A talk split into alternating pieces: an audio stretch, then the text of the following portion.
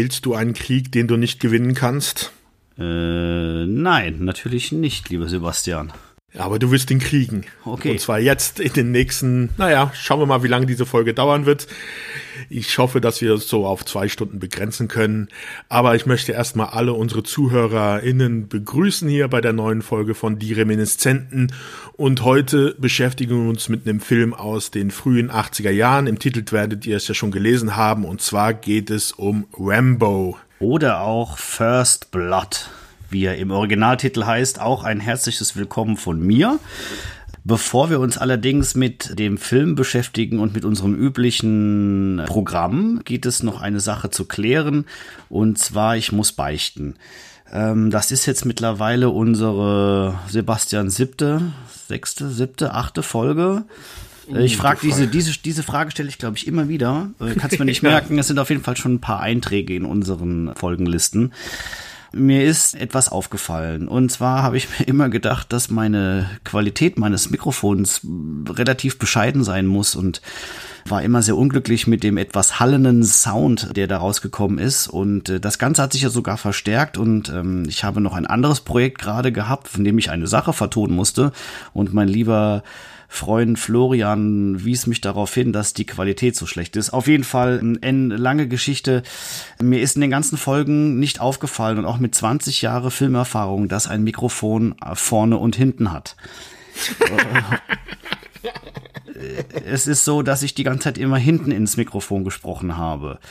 Daher auch der schlechte Sound. So, jetzt habe ich es umgedreht und jetzt spreche ich vorne rein. Ich habe mir auch ein Buch durchgelesen und ich habe auch mit Tonmeistern gesprochen. Ich habe auch sehr viel Häme geerntet dafür. Zu Recht. Aber ab sofort ist die Tonqualität jetzt besser. So viel dazu erstmal. Man lernt immer was dazu. Das sieht man mal wieder. Ich bin ein purer Anfänger, was Podcast angeht. Aber mittlerweile, jetzt mit besserem Sound, kann man uns schon langsam nicht nur Anfänger, sondern Amateure vielleicht nennen, ne? Ja, ja also so langsam. Langsam auf dem Weg zum Profitum. ja, auf jeden Fall. Ja, aber deswegen haben wir uns auch so einen schönen Film ausgesucht. Den haben wir ja schon länger auf unserer Liste von Filmen, die wir besprechen wollen. First Blood ist ein Film, der sehr vielen Menschen geläufig ist, denke ich mal. Da haben wir einiges zu erzählen. Es ist pickepacke voller Zettel wird Spaß machen, den Film zu besprechen. Aber zuerst wollen wir ja so ein bisschen Smalltalken nochmal. Die Welt des Films ist ja gerade eine sehr komische. Das haben wir in den anderen Folgen ja auch schon gesagt. Ins Kino gehen ist schwierig gerade und mit diversen Minen versehnt, äh, versehen. Es ist schwierig gerade ins Kino zu gehen. Sebastian, was hast du denn, was sind denn deine Erfahrungen mit dem Kino? Du warst ja im Kino jetzt vor kurzem, ne? Genau, Anfang letzten Monats war ja wieder das Fantasy Filmfest. Das ist ein jährliches äh, Film Filmfest in Deutschland, in verschiedenen Städten, in Berlin, Frankfurt, München, Hamburg und ich weiß gar nicht noch, wo noch, in dem Filme aus dem fantastischen Bereich gezeigt werden. Also von Fantasy, Horror, Science Fiction, so alle aus diesem Genre wird da gezeigt. Und da ist jedes Jahr gibt's da halt immer ein paar richtige schöne Perlen zu sehen aus der ganzen Welt. Dieses Mal hatte ich leider nicht so viel Zeit und konnte mir nicht ganz so viele Filme anschauen. Die Filme, die ich aber gesehen habe, die waren doch recht interessant. Da würde ich jetzt gleich, äh, würde ich nur mal kurz so ein bisschen abhandeln, was ich da gesehen habe. Also jetzt keine großartig drauf eingehen, was das genau für Filme waren, sondern nur so ein bisschen was, also wie die Filme hießen und wie sie mir gefallen haben. Der Eröffnungsfilm, das war ein Film namens Palm Springs. Das ist eine sehr lustige Komödie mit dem Jesse Eisenberg aus Brooklyn 99 als Hauptdarsteller. Die weibliche Hauptrolle wird von der Mutter aus How I Met Your Mother gespielt, also die, die in der letzten Staffel aufgetaucht ist. Und der Film greift so ein bisschen die Handlung von täglich grüßt das Murmeltier auf. Also immer diese Zeitschleife, was ja schon in mehreren Filmen äh, aufgetaucht ist. Zwar nie wieder so gut wie in das täglich grüßt das Murmeltier. Aber hier nehmen sie sozusagen die Prämisse des Films und anstatt, dass er aus dieser Zeitschleife rauskommt, kommt die Frau, für die, sie, die er sich interessiert, in die Zeitschleife mit hinein und ja. Nicht so viel verraten. Ja, die durchleben halt diese, jetzt die Zeiten miteinander. Und das ist ein Film, der wurde von Hulu produziert, lief als Eröffnungsfilm beim Fantasy Filmfest. Ich weiß nicht, ob er irgendwann mal so ins Kino kommen wird oder wie er hier in Deutschland vertrieben wird. Wenn man sich die Mühe macht, kann man über Umwege sich einen Hulu-Account generieren und den dann dort schauen. Und ich kann den wirklich nur empfehlen. Da war ich echt hellauf begeistert von dem Film. Des Weiteren habe ich gesehen einen russischen Science-Fiction-Film, der hieß Sputnik. Der hat so ein bisschen gerade Internet-Bass, dass der wohl ziemlich gehypt wird. Wird wohl auf einigen Festivals zu sehen sein. Keine Ahnung, wie er dann hier veröffentlicht wird. Die erste Hälfte des Films hat mich echt weggeblasen. Da dachte ich, da kriege ich einen Film, der so an die Qualität von Alien heranragt. Die zweite Hälfte baut dann leider ein bisschen ab, weil es dann wirklich ein reiner Monster-Slasher-Film wird der dann nicht so ganz mehr das halten kann, was er am Anfang verspricht. Aber dennoch ein ganz recht guter Film. Ist ein russischer Film und hat mir recht gut gefallen. Des Weiteren habe ich dann noch gesehen die Neuverfilmung von David Copperfield. Die ist ja jetzt auch schon bei uns im Kino mit dem Dev Patel, glaube ich, heißt der Hauptdarsteller in den Nebenrollen Hugh Laurie und äh, Tilda Swinton. Und der Film zeigt eindeutig, dass die Klassiker auch heutzutage noch funktionieren. Ein sehr lustiger Film, David Copperfield mit so die beste Verfilmung. Fand ich, die ich jetzt gesehen habe, sehr schön inszeniert, sehr schöne Bilder, also hat mir auch sehr gut gefallen. Und dann als letztes habe ich noch gesehen den Film mit Kevin James, dem Hauptdarsteller ja von, wie hieß nochmal die Serie? War so, ich war gerade auf dem Klo in den acht Minuten, die du gequatscht hast. du meinst King of Queens? King of Queens, genau. Und zwar, das, jetzt weiß ich gar nicht mehr, wie der Film hieß, das war ein Mädchen, Becky hier heißt der Film. Und in dem Film spielte einen Knast, Flüchtling, der zu der White Supremacy gehört, ein Neonazi ist und ein Haus überfällt. Und das ist so ein Home Invasion Film, wo sich dann ein 14-jähriges Mädchen auflehnt und versucht, die Familie zu vor denen zu beschützen. Ziemlich harter Film. Also Kevin James versucht so ein bisschen aus seiner Comedy-Schiene rauszukommen war nicht schlecht. Ich habe aber so ein paar Probleme mit dem Film gehabt, mit der Gewalt, aber da würde ich jetzt nicht drauf, weiter drauf eingehen, weil das würde jetzt, glaube ich, alles ein bisschen zu auf, ausufernd sein. Aber das sind so die Filme, die ich da gesehen habe. Naja, aber gut, du warst mal wieder im Kino, was ja in diesem Jahr wirklich ein schwieriges Unterfangen ist. Ich habe mich bis jetzt tatsächlich noch nicht getraut, obwohl ich Tenet unbedingt sehen will. Da haben wir ja gerade eben schon in unserer Vorbesprechung drüber gesprochen. Das Thema Kino ist ja gerade wirklich sehr, sehr schwierig und gerade heute, äh, also in dem Tag, wo wir das aufnehmen, kommen so Nachrichten wie, dass die ganzen großen ersehnten Blockbuster extrem weit nach hinten geschoben werden und das macht natürlich keine Hoffnung für, sieht für die Kinos echt dunkel aus. Also The Batman nach hinten geschoben, Dune nach hinten geschoben, James Bond nach hinten geschoben und zwar auch gewaltig nach hinten geschoben. Man, man hat so ein bisschen Angst, dass nächstes Jahr dann gar keine Kinos mehr da sind, die das zeigen sollen. Also ähm, da weiß ich aber auch persönlich nicht, wie da der richtige Umgang damit ist und was man machen kann, ob man neue Konzepte entwickeln muss. Und ich habe jetzt schon gehört von Kinos, die man alleine mieten kann für 150 Euro das Ticket. Das halte ich auch ein bisschen für absurd. Ähm, so eine so eine High Society Geschichte daraus zu machen. Aber ja, es ist schwierig. Also ich finde die Ver Verleihe und auch die Produktionsfirmen könnten doch mitunter solidarisch sich ihren, ihren, ihren Kinos auch mal zeigen. Ich weiß nicht, es ist jetzt einfach so eine Floskel und eine Stammtischparole. Dazu stecke ich nicht genau in der Materie drin. Aber ich, ich habe so ein bisschen Angst, dass wir nächstes Jahr keine Kinos mehr haben. Also hier in Berlin sind schon die ersten Kinos wirklich am Rande des, des Zusammenbruchs und sind auch schon geschlossen. Gut, das hat auch manchmal nicht nur die Zuschauerzahlen, sondern manchmal ist das Geschäft auch generell schlecht. Aber Programmkinos haben es meiner Meinung nach gerade unheimlich schwer, weil der Content ausgeht. Also es wird ja gerade auch weniger produziert. Zwar wird jetzt gerade, also ich habe jetzt gerade eine Phase in meiner Karriere, wo ich so viel Anrufe bekomme, wie ich sie noch nie bekommen habe. Das ist ganz erschreckend, weil der Markt ist total leergefegt. Alle produzieren gerade auf Teufel komm raus und weil sie das ganze halbe Jahr lang nicht produziert haben und alle ihre Projekte auf den Tischen sich gestapelt haben. Aber es geht trotzdem gerade nicht viel zu zeigen in Kinos. Ne? Es ist schon relativ erbärmlich. Also es gibt halt so Home-Kinomarkt und da habe ich jetzt auch einen Film gesehen, den ich gleich den ich hier gleich nennen würde. Aber wie siehst du das mit den Kinos? Ja, das sehe ich auch genauso problematisch wie du. Die einzige Frage, die ich mir stelle, ist, wir haben ja wieder im Februar eigentlich ja die Oscars vor uns und mm, es sieht ja so aus, dass wir zurzeit, wenn man sich die Neuerscheinungen im Kino anguckt, sind das ja wirklich nur eine Handvoll Filme. Ja, ob, aber scheiß auf die Oscars, oder? Nee, aber ob es da dann vielleicht nicht, ich kann mir gut vorstellen, dass dann so Richtung Dezember hin es einige Verleiher geben wird, die sich dann überlegen, vielleicht sogar einen Film vorzuziehen und den rauszubringen, weil sie einfach keine Konkurrenz bei den Oscars haben. Hm. Tennant zum Beispiel, was hat denn der jetzt großartig für irgendwo eine Konkurrenz bei den technischen Innovationen oder technischen Umsetzungen im Film bei den Oscars?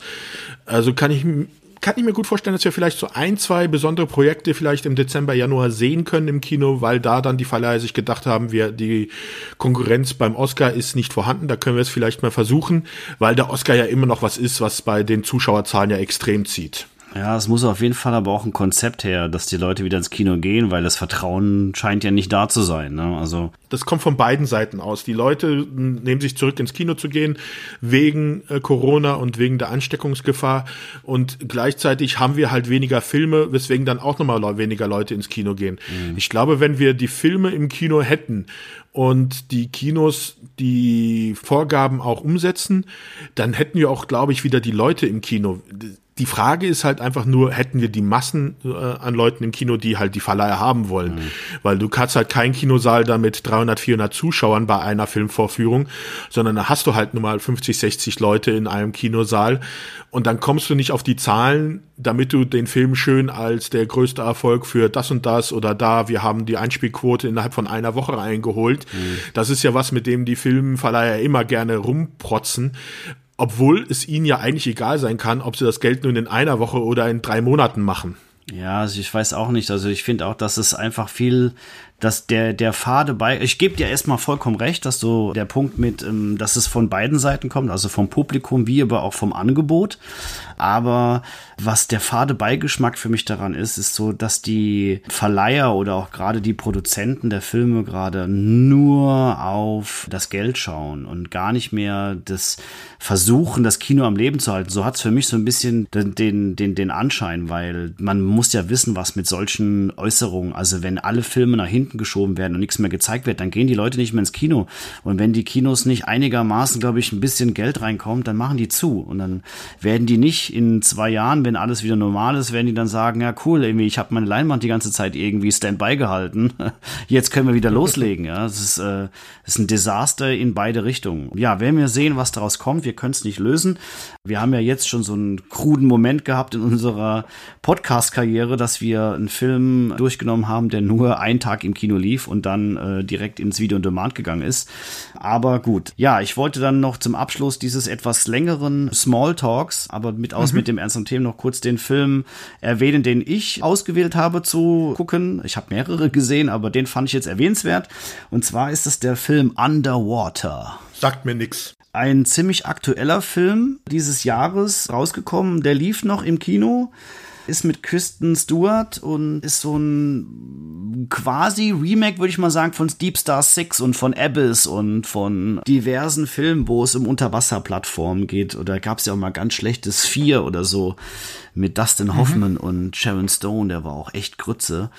Aber dieser Film Underwater hat mir überraschend gut gefallen. Ich habe nicht viel erwartet von dem Film, aber ich habe den Trailer gesehen und dachte mir, oh, der war schon gut, der Trailer. Meistens ist es aber so, dass der Trailer besser ist als das Endprodukt. Hier war es aber nicht der Fall, meiner Meinung nach. Finde ihn irgendwie total überraschend. Klar, es geht um eine Unterwasserbohrinsel, eine riesengroße Anlage und äh, jemand geht das Licht aus und alle laufen panisch durcheinander. So um es grob zu erklären. Da ist ein Seebeben passiert. Was das Seebeben hinter sich hat, das wissen wir ja. Das würde ich jetzt nicht verraten.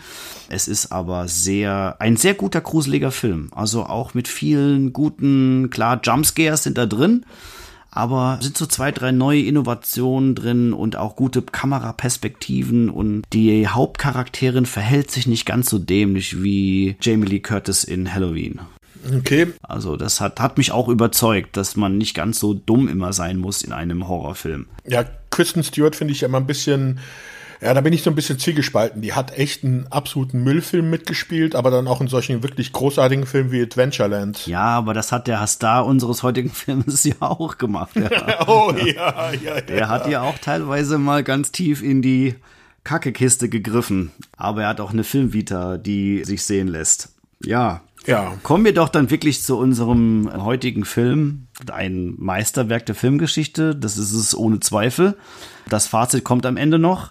Aber es geht, wie wir schon gesagt haben, um Rambo First Blood. Und wie würdest du First Blood eigentlich übersetzen, habe ich mir heute überlegt, ganz kurz mal. Erste Blut. Also das ist ja normalerweise ein Ausdruck, den ich von ja, so Duellen kenne, also wenn du mit gegeneinander fechtest, also da hieß es, da gibt es ja immer dieses, da bis zum ersten Blut. Das heißt, sobald der erst verwundet wird, wird eigentlich aufgehört zu kämpfen. Dann gibt es irgendwie das zweite Blut und das dritte Blut ist dann, glaube ich, wenn der Gegner tot ist. Okay. Also so kenne ich das. Mit ersten Blut hätte man es auf jeden Fall deutsch nicht übersetzen sollen. Ne? Das wäre wahrscheinlich missver missverständlich gewesen und hätte man vielleicht gedacht, das ist ein Film über ein Teenager-Mädchen. Ja. ja, genau. Das ist ja beim Deutschen. Wir wir haben ja in Deutschland das Glück, dass wir sehr gute Filmübersetzer haben oder dass wir uns sehr kreativ sind, was Filmtitel angeht. Ja, ich finde Rambo ist dann aber auch nicht so verkehrt. Gleich mal vorneweg. Weißt du bestimmt, das ist so billig eigentlich, aber ich würde mich wundern, wenn du es nicht weißt. Wo kommt der Name Rambo her? Das ist doch von irgendwelchen Äpfeln, oder? Ja, der Rambur-Apfel. Der Autor des Buches, des Romanes, auf den der Film basiert, hat auf jeden Fall die Geschichte gebracht, dass er gesagt hat, dass seine Frau eine Kiste Äpfel nach Hause gebracht hätte und er war gerade auf der Suche nach dem Namen. Und dann waren das die Rambur-Äpfel und daraufhin hat er dann diesen Namen kreiert. Ne, das sind halt so die Legends, die sich darum schwingen. Ja. Aber ich finde es ganz gut, dass es irgendwie von einem Apfel kommt. Rosa Backen halt. Rosa Backen, ja. Die hatte auf jeden Fall ein, zwei Mal in dem Film. ja. ja, der Film hat ja einige Herrschaften groß rausgebracht. War ja ein großer, da kann man ja schon mal vorwegnehmen, das weiß ja, glaube ich, jeder, war ein großer Erfolg. Hat aber, wie gesagt, eine sehr interessante Entstehungsgeschichte und deswegen haben wir uns ja auch mitunter ausgesucht, weil das ja schon so ein Meilenstein Stein des Films ist, ne, oder der Filmgeschichte ist. Also danach wurden Filme anders gemacht. Könnte man das so sagen? Uh, ob sie anders gemacht. Also sagen wir es mal so, der Film hat auf jeden Fall einige Filme nach sich gezogen, die geglaubt haben, sie würden das aufgreifen, was Rambo gemacht hat, aber das machen sie gar nicht. Das ist richtig. Das hat mich auch oft enttäuscht. Vor allen Dingen, wenn man das Cover äh, so, ähm, ich finde das, Co das Cover von, von First Blood, das ist auch irgendwie nicht, wird der ganzen Sache nicht so ganz gerecht, weil es sehr martialisch ist. So. Genau, also für die, die es nicht kennen, man sieht da John Rambo, also Sylvester Stallone in einem Muscle-Shirt, der eine M60 in der Hand hat, einen Patronengurt umgeworfen hat und äh, mit diesem bekannten roten Stirnband ja, von einem Waldhintergrund, leicht so bläulich, weißlicher Hintergrund ja, es sieht schon sehr, sehr nach eigentlich dem aus, was der Film nicht ist. Ja, ist auch von Drew Strutson äh, gezeichnet, ne? Der auch die ganzen Star Wars Plakate gemalt hat. Ja, das ist sowieso was so in den 80ern, diese gemalten Plakate.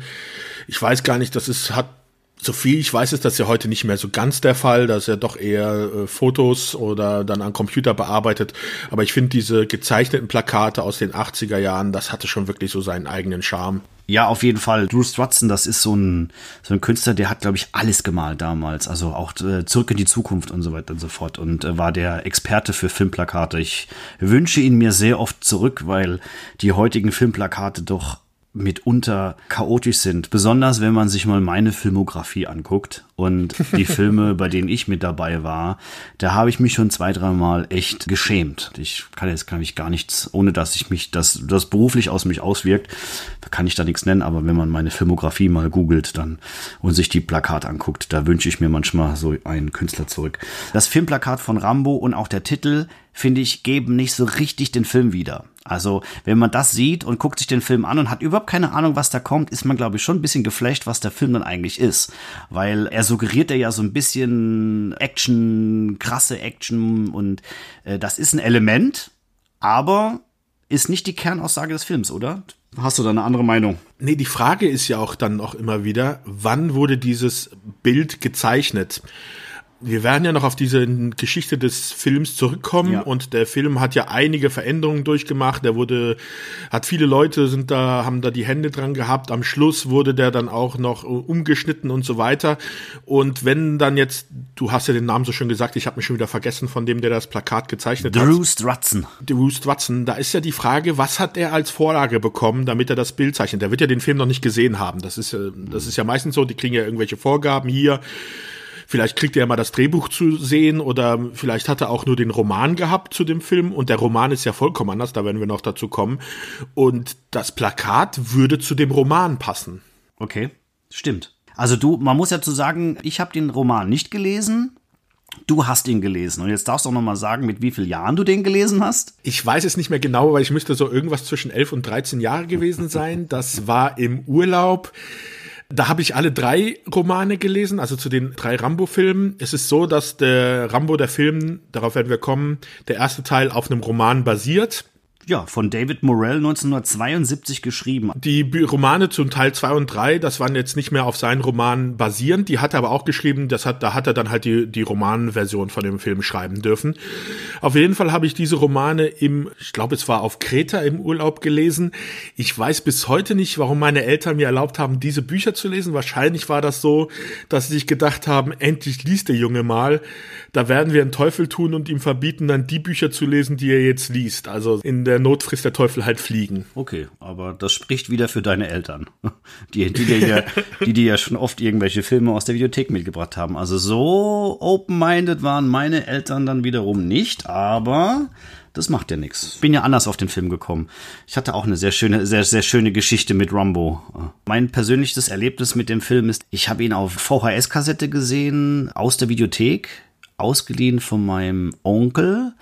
Und ich habe ihn mit meinem Cousin zusammen gesehen, mit dem ich eigentlich sehr viel Filme gesehen habe. Der war ein bisschen älter als ich und der war auch ein bisschen tougher als ich. Und ich habe schon ein bisschen so gezweifelt. Und ich wusste, weiß noch, dass er den unbedingt sehen wollte. Ich wusste so gar nichts über den Film. Und als ich ihn dann gesehen habe, hat er mich also schlichtweg, ich war weggeblasen. Ich war wirklich schwer begeistert und in, auch in einem sehr, also alt war ich nicht. Ich muss jetzt tippen, Emi. Ich war 13, 14, auch so wie du mit dem Roman. Das war ein Film, der damals ab 18 war. Das ist klar. Der ist ja heutzutage ab 16, was ist ja auch so eine Sache. Das, der Film hat sich ja nicht geändert, nur die Ansicht der Leute. Ich war dieses, und ich weiß noch, dass es dieses Messer auf einmal so ein Thema war. Und ich komme ja auch aus der, aus der, aus der pfälzischen Gegend und da gab es das große äh, Wurstmarktfest, das größte Weinfest der Welt. Da verkaufte einer dieser Stände so ein Rambo-Messer. Aus Plastik, oder? Nee, tatsächlich ein echtes Messer. Oh.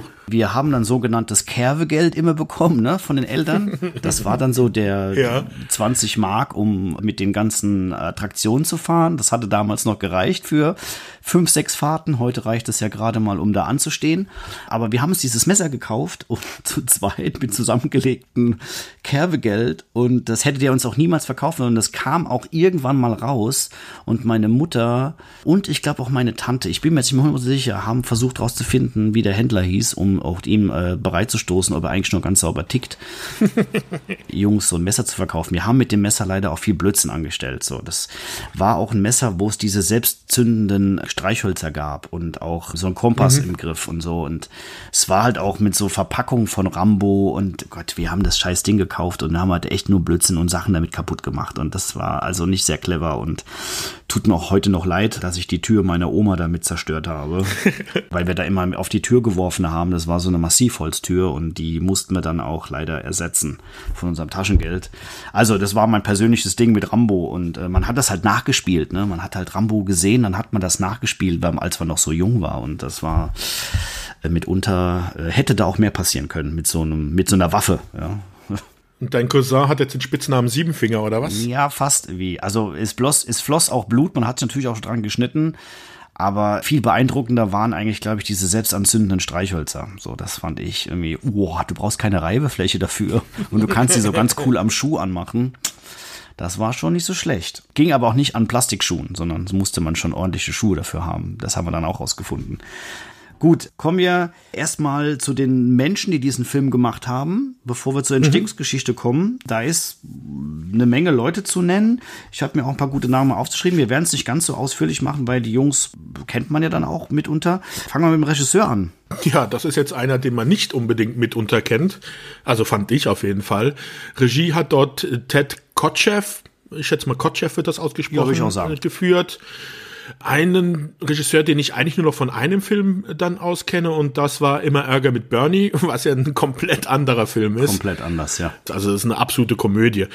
Also überhaupt nichts mit Rambo zu tun. Der hat vorher aber wohl noch mal ja, so ein, zwei Filme, also er hat ein paar mehr Filme natürlich gemacht, aber ein, zwei Filme gemacht, für die er bekannt ist, die ich jetzt selber aber nicht kannte. Der erste ist Ferien in der Hölle, das war von 1971, ein australischer Film. Das war dann auch der australische Beitrag für das Cannes Film Festival und zählt wohl heutzutage noch mit so zu den besten australischen Filmen. Daddy will hoch hinaus, der ist von 1974 das ist ein kanadischer Film, wofür er auch den Goldenen Bären in Berlin gewonnen hat. Ein Regisseur, der Auszeichnung äh, gewonnen hat, den ich aber überhaupt sonst nicht kannte. Ja, er hat auch die Urversion von Fun with Dick und Jane auch gemacht, das habe ich mir noch rausgeschrieben. Da gibt's auch ein Remake mit Jim Carrey, was meiner mhm. Meinung nach auch besser ist. Ich habe auch den alten gesehen, ähm, der ist auch lustig, aber er ist halt sehr, also er hat doch alle möglichen Genres bedient, wenn man sich so seine Filmografie anguckt. Das Rambo-Ding ist halt schon ein harter Tobak gewesen. Er ist auch, er hat auch nur den ersten Teil gemacht und die anderen zwei oder respektive vier nicht. Und das sieht man dann auch, glaube ich. Der hatte schon seinen eigenen Stil. Und ich bin auch bis heute erschüttert, dass er für diesen Film keinen Oscar bekommen hat, finde ich. Also das ist ja so ein Oscar-triefender Film schon, aber na gut, dazu vielleicht nochmal später. Ja, Weekend at Bernie's kann ich auch nur empfehlen. Wer den noch nicht gesehen hat, einfach gucken. Ähm, mehr kann man dazu gar nicht sagen. Ein unfassbar, unfassbar lustiger Film. Ja. Da sind auch ikonische Szenen äh, der Filmgeschichte mit drin. Also das, wo der egal, wo die Leiche an der, also winkt. Ja, am Strand, am Strand ja. winkt. Und diese, also auch großartig gespielt. Vielleicht können wir den ja auch mal durchnehmen. In so einer, haben wir den nicht ja. sogar schon mal kurz besprochen in einer? Nee, ich glaube noch nicht, den noch nicht, nee. Also ich kann mich nicht erinnern, dass wir den erwähnt hätten. Okay, dann müssen wir den auf jeden Fall nochmal irgendwann besprechen, weil das ist auf jeden Fall auch einer der Filme, dem ich mir auch nochmal gekauft habe und total glücklich war, dass ich ihn gefunden habe. Und äh, naja, und guck ihn gerne. So, Kamera, da ist es schon etwas größere Nummer. André Laszlo ist leider auch schon verstorben, hat so tolle Filme gemacht wie Reise ins Ich, Die Warriors, Straßen in Flammen oder auch die Shogun-Serie, die ich sehr gut finde. Mhm. Toller Kameramann, werde ich auch so im, wenn wir den Film besprechen, auch nochmal auf so zwei, drei Dinge drauf zurückkommen, was er so gemacht hat in diesem Rambo Universum. Ich finde, das sieht man bei Reise ins Ich. Also man sieht, dass der da in den Film Kamera gemacht hat. Der hatte auch so seinen Style. Toller Kameramann. Ist, glaube ich, auch sehr bekannt. Also ich glaube, es ist schon so ein Name, der mitunter bekannt ist. Ich würde, bevor wir zu Produzenten und so kommen, noch mal kurz so Schnitt, Szenenbild, Kostüm und sowas besprechen. Schnitt, der auch gut ist. Ich finde, so wie der Film gedreht ist, ist der Film sehr gut inszeniert. Das werde ich auch gleich nochmal besprechen. Also die einzelnen Szenen sind sehr oft auch teilweise richtige Plansequenzen, wenn man da mal genau hinguckt. Und das macht es für den Cutter natürlich ein bisschen einfacher. Nichtsdestotrotz ist ein sehr guter Cutter gewesen, der auch sehr viele weitere Erfolge dann gemacht hat, wo er dann gleich sein Können mehr zeigen konnte. Ist äh, Joan E. Chapman, aber ist, glaube ich, eine Frau, gell? Ja, oh, da bin ich überfragt. Ich weiß nur, es hat ja nicht sehr viel gemacht. Also das hat gerade mal acht Einträge als. Ja, aber auch Weekend mit Bernies, äh, also immer Ärger mit Bernie. Und sieben. ADR-Editor steht hier bei MDB. Ja, Respekt dafür. Allein die Teamjacke von sieben zu haben, das wäre schon eine große Ehre.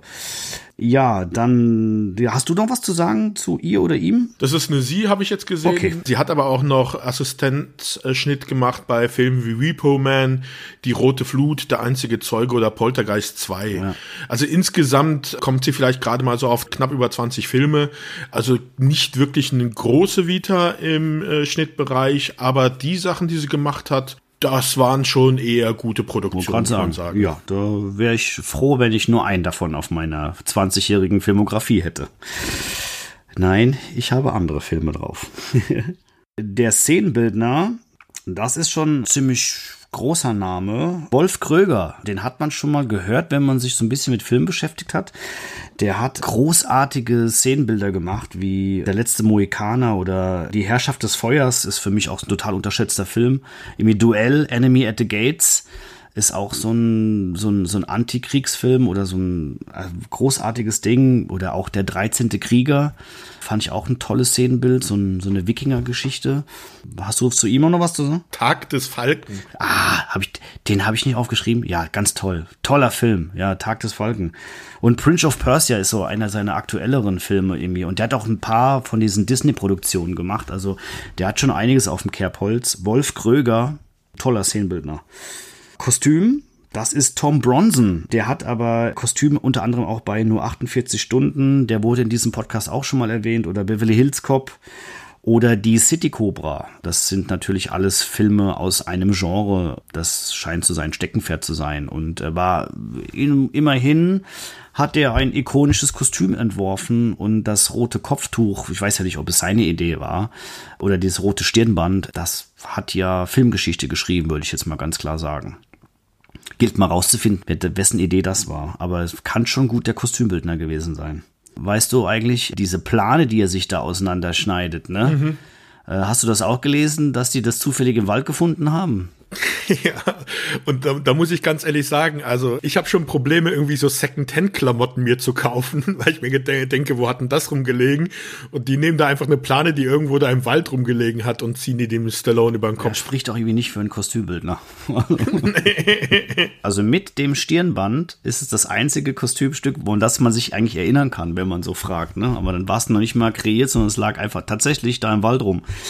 Naja, SFX, gut, ist noch einer zu nennen und ich glaube, das ist so ein Typ, der hat halt echt nur geile Sachen gemacht. Das ist Thomas Fischer.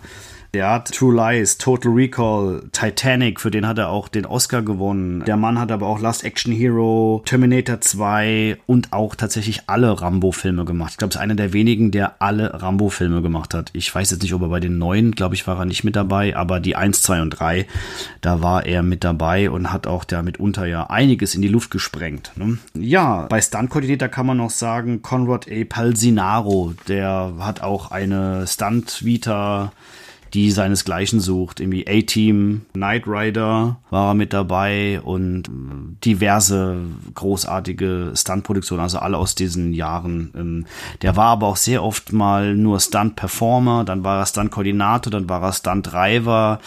Also ich glaube, es gibt Leute, die haben dann kontinuierlicheren Werdensweg, aber bei Stunt ist es ja auch immer so eine Sache, wenn du Spezialist in irgendwas ist und er scheint wahrscheinlich Spezialist im Fahren zu sein, weil er sehr oft also Stunt Driver in seiner Vita stehen hat, dann hat man den dann immer dafür geholt, wenn Sachen bewegt werden müssen und das ist ja, wie du vielleicht weißt, bei dem Rambo-Film ja auch mitunter ein bisschen schief gelaufen. Ne? Mhm. Ja, besonders beim Fahren ist da was schief gelaufen. Ja, genau. Dann würde ich sagen, dann gehen wir mal zu den Produzenten, weil die sind bei diesem Film dann jetzt, so wie er am Schluss rausgekommen ist, neben Sylvester Stallone die treibende Kraft gewesen. Wir werden noch darauf zu sprechen kommen, wie sie überhaupt an das Drehbuch gekommen sind. Das ist auch so eine kleine Odyssee. Aber auf jeden Fall ist so hier die treibende Kraft für den Film Mario Casar gewesen, der dann mit seinem Kompagnon zusammen da weiß ich jetzt auch nicht, wie der Name ausgesprochen wird. Andrew Weiner. Das ist ein Tscheche. Das sind beides, ja, sind, sind ja beides Tschechen. Ja. Genau, Kasar und Weiner, würde ich jetzt auch sagen. Genau. Und die sind an das Drehbuch gekommen und bei Kasar muss man sagen, der hatte vorher, also der hatte sein, die, die beiden hatten zusammen eine eigene Produktionsfirma gegründet. Karolko. Genau. Karolko haben die zusammen gegründet und hatten so mit ein paar kleineren Filmen angefangen, also keine keine großen Blockbuster. Rambo war so der erste große Film, den sie gedreht haben. Da war es aber auch vorher noch gar nicht absehbar, dass das wirklich ein großer Erfolg wird. Die haben dann ein Budget von, da gibt's auch verschiedene Zahlen, aber irgendwas um die 15 Millionen wird's wohl gewesen sein. Haben dann halt Rambo produziert. Und man muss sagen, dass dieser Mario Casar ab Rambo gibt es eigentlich meiner Meinung nach keinen ah, vielleicht so ein oder zwei schlechtere Filme bis zu einem gewissen Zeitpunkt, aber da sind nur Kracher. Also wie gesagt, Rambo hat er gemacht. Rambo 2 hat er danach, okay, naja, okay, da, da, da hört schon auf. Nur Kracher. ja, okay, lassen wir mal von Rambo, aber das, das sind ja die Remakes. Aber dann Angel Heart hat er gemacht, Red Heat, Steep Star 6, Johnny Handsome, Total Recall, Air America, Jacob's Ladder, den ich großartig ja. finde, LA Story, Terminator 2, also seit nach Terminator hat er dann, Terminator war noch bei Orion, Ab Terminator 2 hatten sie die Terminator-Rechte, Rechte, die Terminator-Rechte. Dann Basic Instinct, Universal Soldier, Chaplin, Cliffhanger, Stargate. Okay, und dann 1995, da ist dann auf leider dort, wo es dann zugrunde geht. Da kam zuerst Showgirls und danach dann die Piratenbraut, was so mit zu den größten Flops aller Zeiten gehört, was ich schade finde, weil ich mag den Film eigentlich. Ich mag auch Showgirls. Ja, okay. Mit Die Piratenbraut war dann auch ihre Produktionsfirma pleite. Er ist dann zu Paramount Pictures gegangen, dann diese Lolita-Verfilmung gemacht von 97, I Spy. Er hat dann nochmal mit seinem Kompagnon zusammen eine neue Firma gegründet, damit sie Terminator 3 nochmal produzieren konnten. Ja, aber danach war es dann eigentlich. Also sie waren noch jetzt bei dem Terminator die Erlösung von 2009 involviert, aber das war es dann eigentlich. Es ist wohl jetzt wieder ein Film von ihnen im der Mache, The Z-Team. Keine Ahnung, wahrscheinlich ist das irgendein Apokalypse-Film, wenn es mit Z ist, wahrscheinlich irgendwas Zombies oder so. Aber er hatte auf jeden Fall von den 80ern bis zu Mitte der 90er ein Portfolio an Filmen, muss ich sagen, das schon wirklich großartig ist. Filmgeschichte geschrieben. Ja. Ja, ganz lustig ist ja, dass dass sich eigentlich kein richtiger Amerikaner getraut hat, diesen Stoff zu verfilmen, weil das natürlich in Amerika ein ganz heißes Thema war, gerade zu dieser Zeit, also Ende der Mitte, Ende der 70er Jahre war das Thema Vietnamkrieg und Veteranen und Polizeigewalt ganz heiß umkämpftes Thema. Und da hat sich, das ist ja auch der Grund, warum diese Geschichte durch mehrere Hände ging und dauernd umgeschrieben wurde. Und dann haben die die Rechte dahin verkauft. Also es ist ein bisschen problematisch, alles so wirklich genau zeitchronologisch zu erfassen, weil es nicht immer so ganz klar ist, wann wer mit da involviert war. Aber ich würde jetzt mal versuchen, so einen kleinen Ablauf davon zu erstellen, so einen kleinen Überblick, damit man einfach mal sieht. Ich bin gespannt. Ich habe hier den korrekten Ablauf hier liegen. Ich werde ihn abhaken. Bei jedem Fehler werde ich dich strafstocken. Okay. Also wie gesagt, wir hatten ja schon erwähnt, der Roman wurde 1972 von David Morell geschrieben und war natürlich noch ein bisschen anders als dann wie der Film am Schluss ähm, jetzt rausgekommen ist. Die Rechte wurden auch schon recht früh dann an Columbia Pictures für 75.000 Dollar verkauft. Da sollte dann Richard Brooks erstmal Regie führen. Der war dafür vorgesehen. Den kennt man vielleicht noch von Filmen, von dem Film Die Katze auf dem heißen Blechdach. Also auch ein bekannter Name. Brooks hat dann ungefähr ein Jahr an diesem Drehbuch gefeilt, hat es nie fertiggestellt und war auch nie wirklich damit zufrieden, so wie, wie sich das entwickelt hat von der Geschichte im Großen und Ganzen und hat dann immer mal gesagt, dass er den Film nicht mehr drehen will. Und daraufhin hat man da dann erstmal den Stecker gezogen. Man hat dann später, ich, da habe ich leider keinen genauen Zeitpunkt gefunden, die Rechte weiterverkauft an Warner Brothers für 125.000 Dollar. Also haben sie immerhin schon mal Gewinn gemacht, als sie einfach nur die Rechte weiterverkauft haben, wenn man jetzt mal das Gehalt für Brooks abzieht. 1974 ist dann Sidney Pollack irgendwie dafür vorgeschlagen worden, bei diesem Film Regie zu führen. Da hatte man sich dann überlegt, dass Steve McQueen den Rambo spielen sollte und Burt Lancaster den Sheriff.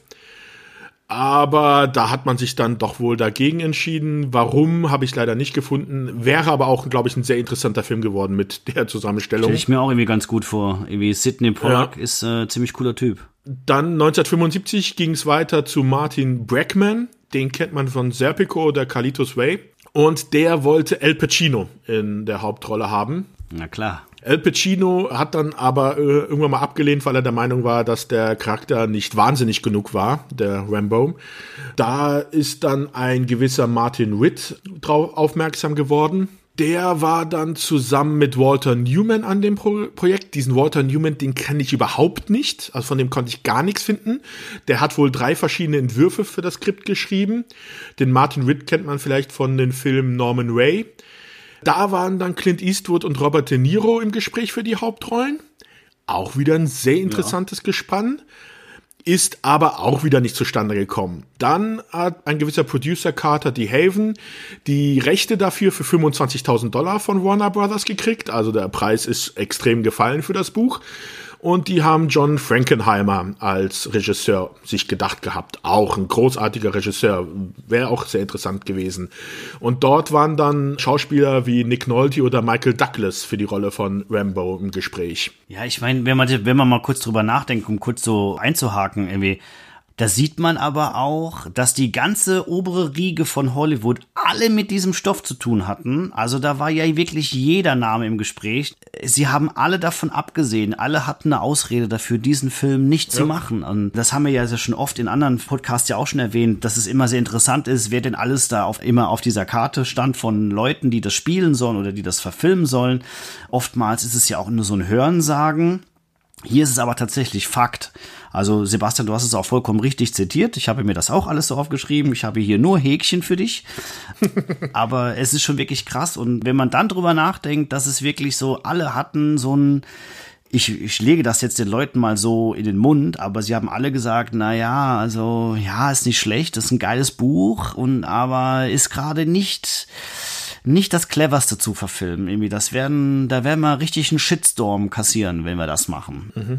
Das, ich denke mal, dass das der Main-Grund war, warum das so durch so viele Hände ging, ne?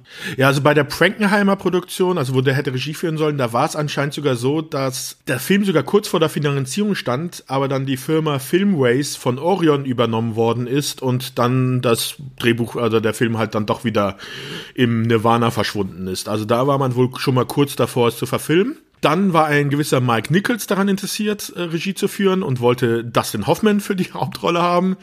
Aber Hoffman war überhaupt nicht daran interessiert, weil er meinte, das ist einfach zu brutal. Es wäre auch kein Film für Hoffman gewesen, meiner Meinung nee, nach. Was hätte er denn da spielen sollen? Du Rambo. Den, ja. oh. Echt? Denn Dustin Hoffman habe ich nicht gelesen, aber ich meine so, okay, also Clint Eastwood, klar, kann man sich voll vorstellen. Oder auch El Pacino, finde ich, kann man sich richtig gut vorstellen. Aber Dustin Hoffman. Ja, dann 1977 ist William Sackheim mit dem Stoff involviert worden. Da hat ein gewisser Michael Corsole dann das Skript geschrieben. Regie sollte dort John Badham führen und John Travolta sollte Rambo sein. Ja, kann ich mir aber auch gut vorstellen. ja, ich sehe es schon, im, das war 77, da hat Saturday Night Fever gemacht. Der Typ ist gut. Also, der Typ ist gut. Also, ja, aber, und Gene Hackman sollte auch mitspielen als der Sheriff. Da hat dann dieser Sackheim hat auch acht Monate dran gearbeitet an einem Projekt, hat aber die Finanzierung nicht zusammenbekommen. Ja, krass. Dann kam 1979, da hatte Chris Christopherson gerade äh, das Jahr vorher einen Riesenerfolg mit Convoy gehabt. Und da hatte man ihn dann vorgeschlagen, dass er den John Rambo spielen sollte. Und da hatte man dann überlegt, ob man Sam Peckinpah anspricht, dass er da Regie führen soll. Sam Peckinpah ist ein wirklich großer Name im Western-Genre gewesen. Der hat zum Beispiel auch The Wild Bunch Regie geführt, also ein wirklich großartiger Regisseur. Aber der war da überhaupt nicht interessiert. Dann war 1981 George Miller im Gespräch, den man von Mad Max her kennt. Da war wohl Mad Max 2, der 1981 rausgekommen ist, war ja ein Riesenerfolg und deswegen war das einfach ein Name, der da mal dann in den Topf geworfen worden ist, aber der hatte da wohl auch keine große Lust. Ja, weil ich gelesen habe, dass George Miller gesagt hat, naja, ich habe ja gerade schon die Geschichte von so einem durchgedrehten Kopf gedreht. Ja, im ersten Teil, ja. George Miller als Regisseur wäre auch irgendwie gut gewesen, weil ich finde den schon ziemlich, ziemlich, ziemlich gut. Ich habe leider aber nicht gefunden, wie dann das Drehbuch zu Mario Casar gekommen ist. Also äh, ob er es irgendwie jemanden abgekauft hat, ob sie ihm von den Produktionsfirma, also er wird es ja wahrscheinlich abgekauft haben, weil er es hat ja mit seiner einen Produktionsfirma gedreht. Ich konnte aber leider nichts dafür finden, wer es ihm angeboten hat und für wie viel Geld. Auf jeden Fall ist dann die Rechte für den Film halt bei ihm gelandet. Bevor der Film bei Mario Kazak gelandet ist, waren drei Firmen involviert und es gab schon 18 Drehbücher vorher. Also sieht man, da haben sehr viele Leute dran gearbeitet. Auf jeden Fall war der Film nun bei Mario Casar und bei seinem Kompagnon und sie waren dann auf der Suche nach einem Darsteller. Na, sie haben ja erstmal den Regisseur dazu geholt. So, die haben ja erstmal Ted Kotcheff dazu geholt. Der hat ja dann Stallone an Bord gebracht wenn ich mich nicht arg täusche und wenn das alles so richtig ist, was man so liest und was man so hört, hat Kazar das Drehbuch gekauft mit dem letzten Geld seiner Firma, weil er so überzeugt davon war und weil man überall so Abstand davon genommen hat und er auch diese Leidensgeschichte dieser Geschichte, also er hat halt das Große in dieser Geschichte gesehen. So, er hat auch ein, ich weiß nicht, ob das Kazar oder Vanya war, dessen Onkel in Paris ein Bankhaus hatte. Da hat er sich einen äh, Privatkredit genommen. Ging, geht so das Gerücht rum. Ich glaube, das war auch in der Dokumentation, dass der dann sagt, ja, wie viel brauchst du denn? Und er sagt, ja, ich brauche 15 Millionen. Ah ja, gar kein Problem. Und äh, das ist natürlich ein relativ sehr, sehr riskantes Geschäft. Und da muss man natürlich auch Sicherheiten bringen, etc. pp. Aber Karolko, und das sind halt Kazar und Vanya, die haben natürlich diese Nummer da jetzt in ihrem Besitz und sie haben sich dann auf Ted Kotcheff geeinigt, den Regisseur, und oder haben ihn dann angesprochen und der war wohl auch Feuer und Flamme. Der hat sich dann Stallone gewünscht als Hauptdarsteller, der ja durch Rocky sehr berühmt war und ein guter Name schon war. Stallone hat auch innerhalb von 24 Stunden zugesagt und Kotchev erzählt auch, dass in, das in seiner ganzen Filmkarriere nicht noch ein einziges Mal wieder passiert ist, dass ein Schauspieler, den er wollte und angefragt hat, innerhalb von 24 Stunden zusagt. Das heißt also volles Commitment von Stallone und die beiden mit den Produzenten zusammen waren Feuer und Flamme und das hat dann wahrscheinlich auch dazu geführt, dass entweder Vanya oder Kazar diesen äh, Privatkredit aufgenommen haben um, um, ähm, du hast ja schon erzählt, der Firma, äh, die haben einige Sachen schon gemacht, aber die hatten noch keinen Namen in Hollywood.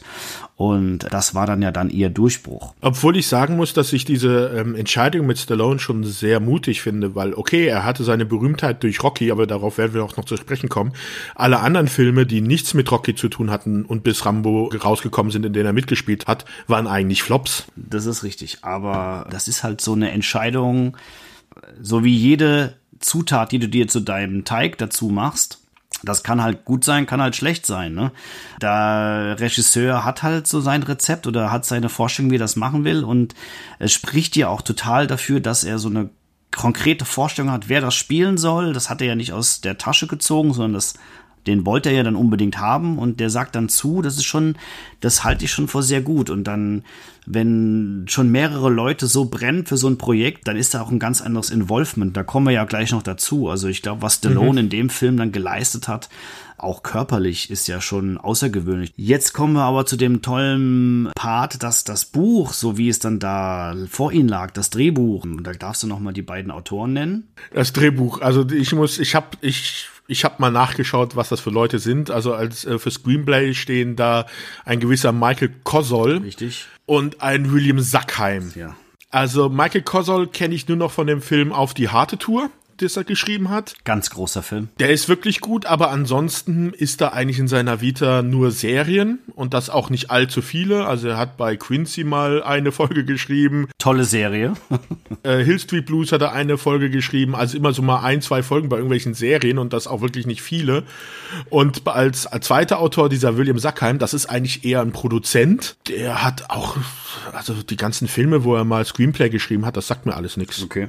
Das sind auch, okay, 33 Einträge bei IMDb, aber wirklich bis, Rambo war auch der letzte Film, den er geschrieben hat. Okay. Die beiden haben ja eine Version geschrieben, in der, jetzt gehen wir natürlich der Geschichte schon mal so ein bisschen vorne weg, in der sehr viele Dinge waren, die eher dem, habe ich ja schon gesagt, dem Roman eher kommen. Ne? Da ist ja Rambo ein bisschen, mhm. sagen wir mal, verrückter dreht mehr durch, die Beziehung zu dem Colonel ist eine andere und auch das Ende ist ein anderes. Das möchte ich mal jetzt nicht vorwegnehmen. Das hat ja auch diverse Enden gegeben in dem Film, bis man sich da ja. äh, sicher war, dass man das so macht, wie es heute ist. Weil es war ja ganz knapp davor, dass es diese tollen zweiten, dritten und anderen Teile gar nicht gegeben hätte. Naja, schade. schade. Vielleicht wäre das im Nachhinein der bessere, das bessere Ende gewesen. Aber gut, da werden wir noch kurz drauf kommen. Es ist auf jeden Fall so überliefert, dass Sylvester Stallone nicht sehr zufrieden war mit der Version oder auch andere Ideen hatte und das Buch umgeschrieben hat. Zu seinen Gunsten, sage ich schon. Also ist ja auch ein bisschen seinen Gunsten, ja. Und er hat da wirklich großartige Dinge reingepackt und hat sein Talent als Drehbuchautor auch bewiesen. Also er hat ja schon Rocky geschrieben. Also er hat ja, da hat er ja sogar einen Oscar dafür gewonnen. Also er hat schon gezeigt, ja. dass er Drehbücher schreiben kann. Und dass er in den Filmen sehr stark involviert ist, das ist auch nicht so unüblich. Ich weiß nicht, ob du den Film kennst, Nachtfalke, in dem er ja. mitgespielt hat. Ja. Da hat er ja dann sogar auch noch im Schnitt am Schluss einiges gemacht, weil er mit der, so wie der Film am Schluss war, nicht zufrieden war und Rutger Hauer besser rübergekommen ist als er, hat er dann am Schluss nochmal sehr viele Szenen mit Rutger Hauer rausgeschnitten. Also Sylvester Stallone ist da wohl ein sehr egoistischer oder sehr eitler Charakter, der sich halt schon gerne im rechten Rampenlicht sehen will. Und da hat dann Rambo nicht so ganz hineingepasst, so wie es war. Und die Änderungen, die er da vorgenommen hat, rücken halt seinen Charakter doch schon ins etwas bessere Licht was dem Film aber nicht schadet. Ja, aber da müsste ich, da kann man ja nochmal drauf einhaken. Irgendwie ist ein schöner Diskussionspunkt. Ich finde, jetzt wird's ihm so man könnte meinen, dass es eine eitle Geschichte ist und dass das so eine egoistische Nummer ist, aber ich glaube, dass er das schon eher im Sinne der Figur gemacht hat. Und alles, was man so drüber liest, was er geändert hat in dieser Geschichte, man muss jetzt ja nochmal als Vor, also als Umfeld bedenken, das ist wirklich ein Drehbuch, was alle abgelehnt haben. Da geht es darum, dass ein, ein, ein Veteran nach Hause kommt und behandelt wird wie der letzte Dreck wie ein, wie ein Obdachloser. Ein Mann, der für das Land, wir sind ja sehr patriotisch, die Amerikaner, das haben wir jetzt ja so überall mitbekommen, durch die Hölle gegangen ist, kommt nach Hause und ist da wirklich der Kindermörder und so weiter und so fort.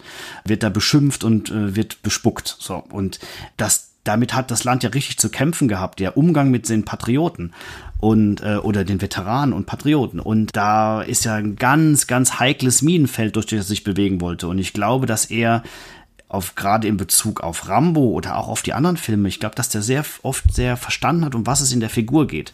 Und das, finde ich, hat er in dem Teil schon gemacht, dass er das verstanden hat, was der eigentliche Kern dieser Figur ist oder die Seele dieses Films. Also ist ein bisschen schon sehr hochtrabend, aber das finde ich sehr sehr erwähnenswert, weil man kann auf der einen Seite sagen, ja, das ist egoistisch von ihm gewesen, seine Figur da besser zu schreiben, aber er hat das ja schon so hingebogen, dass diese Figur John Rambo eine sehr, sehr gute Figur ist, aber auch authentisch ist, ne? Also. Ja, ähm, das ist halt die Frage, darüber müssten wir vielleicht dann am Ende nochmal ja. darüber diskutieren, inwiefern halt auch der Film erst 1982 gedreht worden ist weil es vorher nicht möglich war. Also das, weil sich ja auch dann der Blick auf Vietnam und sowas alles geändert hat. Ja. Weil ich glaube auch, dass so wie das Buch ist, hätte auch der Film 1982 gedreht werden können. Das wäre ein komplett anderer Film gewesen, aber es wäre möglich gewesen, glaube ich. Aber das ist jetzt, glaube ich, hier ja. bei der Entstehungsgeschichte jetzt ein bisschen zu viel. Das können wir jetzt später ja. nochmal besprechen.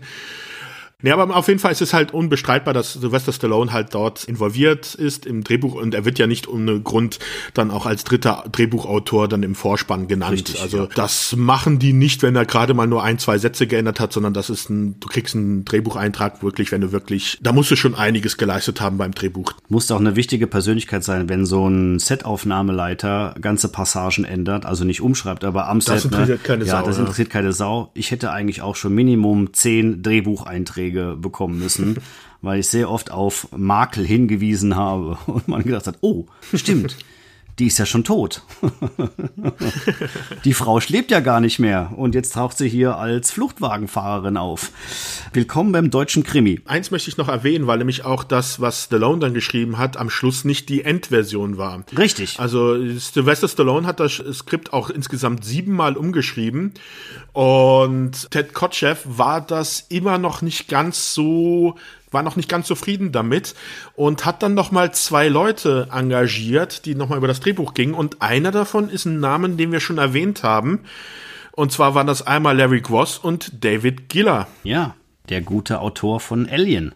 Oder Produzent. Produzent, der aber einiges auch an Alien umgeschrieben hat. Der hat auch dann hier nochmal bei Rambo nochmal seine Hand dran legen dürfen und wahrscheinlich nochmal so ein paar Ecken und Enden glätten können. Ja, also wir können festhalten, dass eine Menge Leute daran beteiligt waren und dass auch die Drehbuch oder die Regiefassung, die dann ans Set ging und da gedreht wurde, ist nicht die, die der Film am Ende wiedergibt. So, da wurde auch noch mal einiges dran getan. Kommen wir ja immer noch drauf.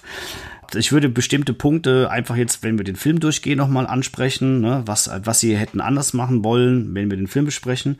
Ich glaube, eine wichtige Figur in der Urfassung war die erste Wahl für den Colonel Troutman, Kirk Douglas. Ja, der war ja sogar gecastet. Der war also gecastet also. und der hatte sogar schon einen Trailer.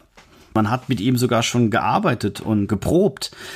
Und auch dieser Mann, ein sehr bekannter Name der Filmgeschichte, hatte Drehbuchänderungen. Welche können wir jetzt hier eigentlich schon verraten? Ne? Er war dafür, dass Rambo am Ende stirbt. Und irgendwie waren dann doch alle dagegen. Und er hat dann Wut entbrannt, seinen Trailer verlassen und ist von dann gezogen, ohne Tschüss zu sagen. Also es gibt auch von Sylvester Stallone da ein Zitat dazu, was er meint, was Kirk Douglas ihm oder den Produzenten und ihm gesagt hat.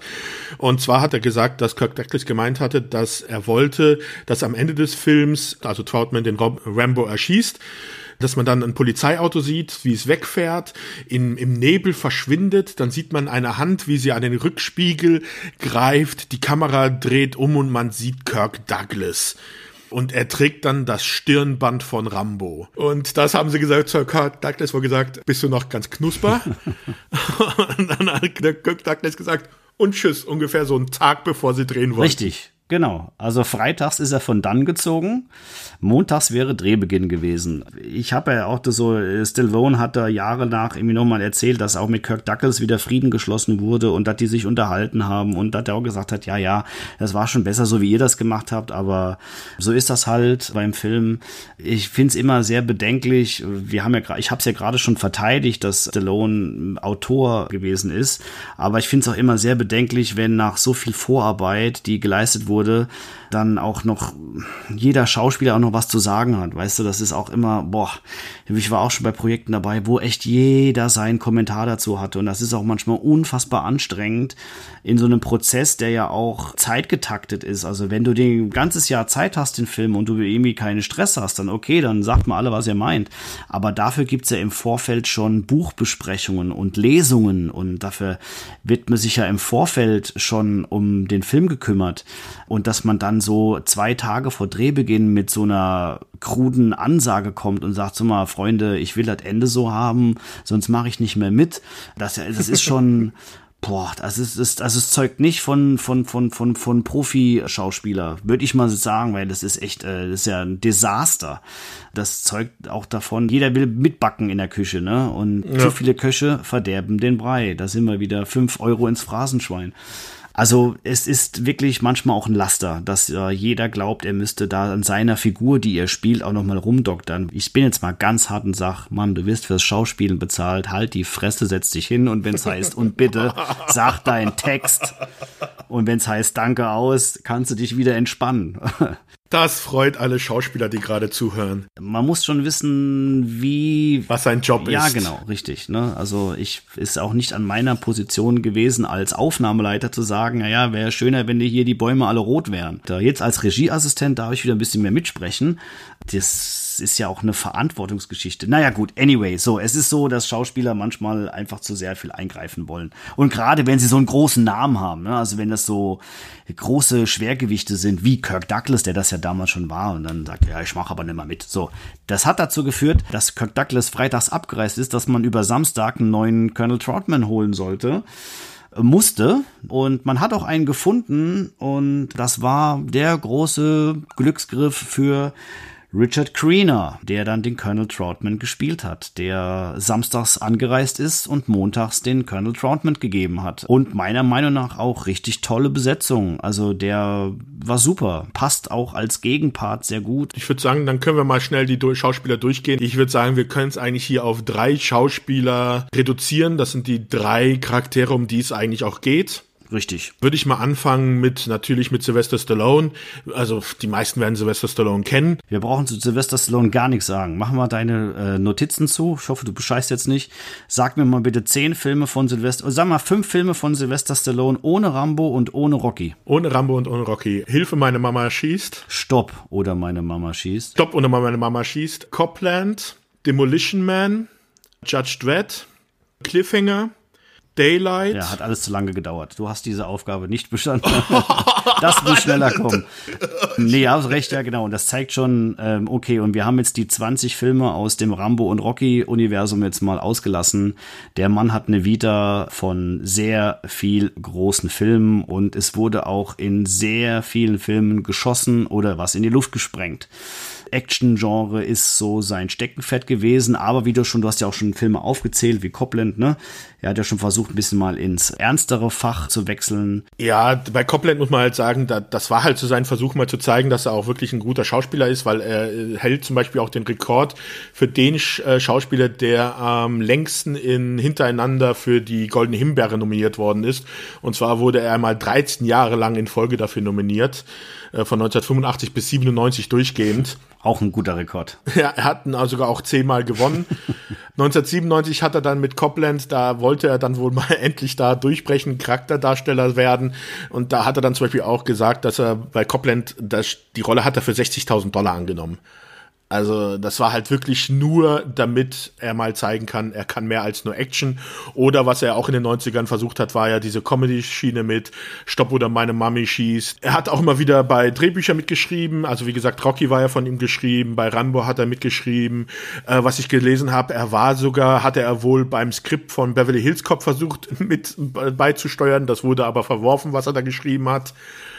Also einer, der dann schon versucht hat, irgendwie mitzumischen und dann bei The Expendables, das sind ja so die neuesten Filme, da ist er, glaube ich, auch dann ja Produzent. Also, also ein Tausendsasser und über den muss man eigentlich nicht mehr viel sagen. Was noch vielleicht interessant ist, dass er es halt als Schauspieler eigentlich geschafft hat, ist, weil bei seiner Geburt gab es ja zu Komplikationen, weswegen der untere Teil seiner linken Gesichtshälfte gelähmt ist. Das sieht man ja auch, deswegen hat er ja dieses leicht verzogene Gesicht und nuschelt im englischen Original auch immer ein bisschen, dass es dann aber trotzdem trotzdem geschafft hat, als Schauspieler dich durchzusetzen, muss ich sagen, dann äh, Kudos, weil das äh, war zu den 80er Jahren wahrscheinlich nicht ganz so ja, leicht. Ja, aber er hält ja auch für, glaube ich, den Rekord für den Film mit dem wenigsten Text. Also war damals auf jeden Fall so, ne? Rambo 3 hat ja, glaube ich, da hat er am meisten, oder pro Wort, das er spricht, am meisten verdient. Ich glaube, die der Kosten-Nutzen-Faktor äh, bei Herr Stallone war ja sehr oft sehr hoch. Aber es sei ihm gegönnt, er hat ja auch was dafür getan, dass er da hingekommen ist, wenig zu sprechen. Mhm. Wir haben aber noch einen weiteren großartigen Schauspieler, den wir noch nicht genannt haben, Brian Dennehy. Der ist im April dieses Jahres auch leider verstorben, ist der den Sheriff spielt und er ist super viele Filme mitgemacht. Das kann man, also er hat sehr viele Western gemacht, er hat auch sehr viele B-Movies gemacht, muss man auch dazu sagen. Aber ich habe mir jetzt Silverado rausgeschrieben, den fand ich ganz toll. Ja, Cocoon. FX hattest du ja schon mal in einem Podcast erwähnt. Also insgesamt hat er bei 185 Unfassbar. Produktionen mitgemacht. Ja. Also das ist Wahnsinn. Aber das ist halt auch ein super Darsteller. Ja. Cocoon ist ja großartig als der Außerirdische. Bei Star Staatsanwälte küsst ja. man nicht. Auch ein sehr schöner Robert Redford-Film. Der spielt immer wirklich so Charakterrollen und die wirklich hervorragend. Also den kennt man auch. Also wenn, wenn man ein Bild von ihm sieht, also äh, ich war sehr bestürzt, als ich das im April gehört habe, dass er gestorben ist, weil auch wenn er eigentlich nie die großen Hauptrollen gespielt hat, war das aber trotzdem schon ein echten Liebling. Also ich habe den echt gemocht. Ja, ja, auch, also selbst die Rollen, die er böse gespielt hat, und das sage ich auch in diesem Film, ne, ich meine, so richtig, richtig böse ist man ihm ja auch nicht in dem Film. Das ja, das müssen wir auch nochmal erklären, ob er überhaupt ja, böse ist. Ja, genau. Und ist schon, ist schon sehr gut. Also ich finde auch natürlich, dass das Zusammenspiel mit Stallone in dem Film ist einfach genial. Das ist jetzt, ja. wenn man so analytisch an Filme rangeht, das hat man ja früher nicht so gemacht, aber heutzutage so davon davon machen wir auch den Podcast, ist das schon ein ganz, ganz toller Mime. Und da äh, Richard Greener haben wir ja schon genannt. Auch der hat eine goldene Himbeere bekommen. Äh, das wollte ich noch kurz erwähnen, für Rambo 3. Und er hat ja sogar den Colonel Troutman oder die ähnliche Figur in der Rambo Verarschung gespielt. Da hat er sogar im zweiten äh, Teil da ja, selbst da, da, da, mitgemacht. Ähm, äh, zeigt auch, dass er Geld brauchte, dass es nicht so ein erfolgreicher Schauspieler war. Doch er war schon, hat auch viele Einträge, aber ich finde, der kommt bei Weitem nicht an das äh, von Brian Dennehy an, irgendwie das oder. Ja, das ist bei, bei Quenner ist es auch, das sind halt sehr viele TV-Produktionen genau. wieder, sehr viele Fernsehfilme, dann immer wieder Gastauftritte in Fernsehserien und den kannte ich jetzt außer in Rambo oder Hotshots jetzt zum Beispiel auch aus einem nicht keinem anderen Film wäre der mir jetzt irgendwie bekannt ich gewesen. Ich habe mir auch nicht so viel aufgeschrieben zu ihm, sondern nur, dass er die goldene Himbeere bekommen hat.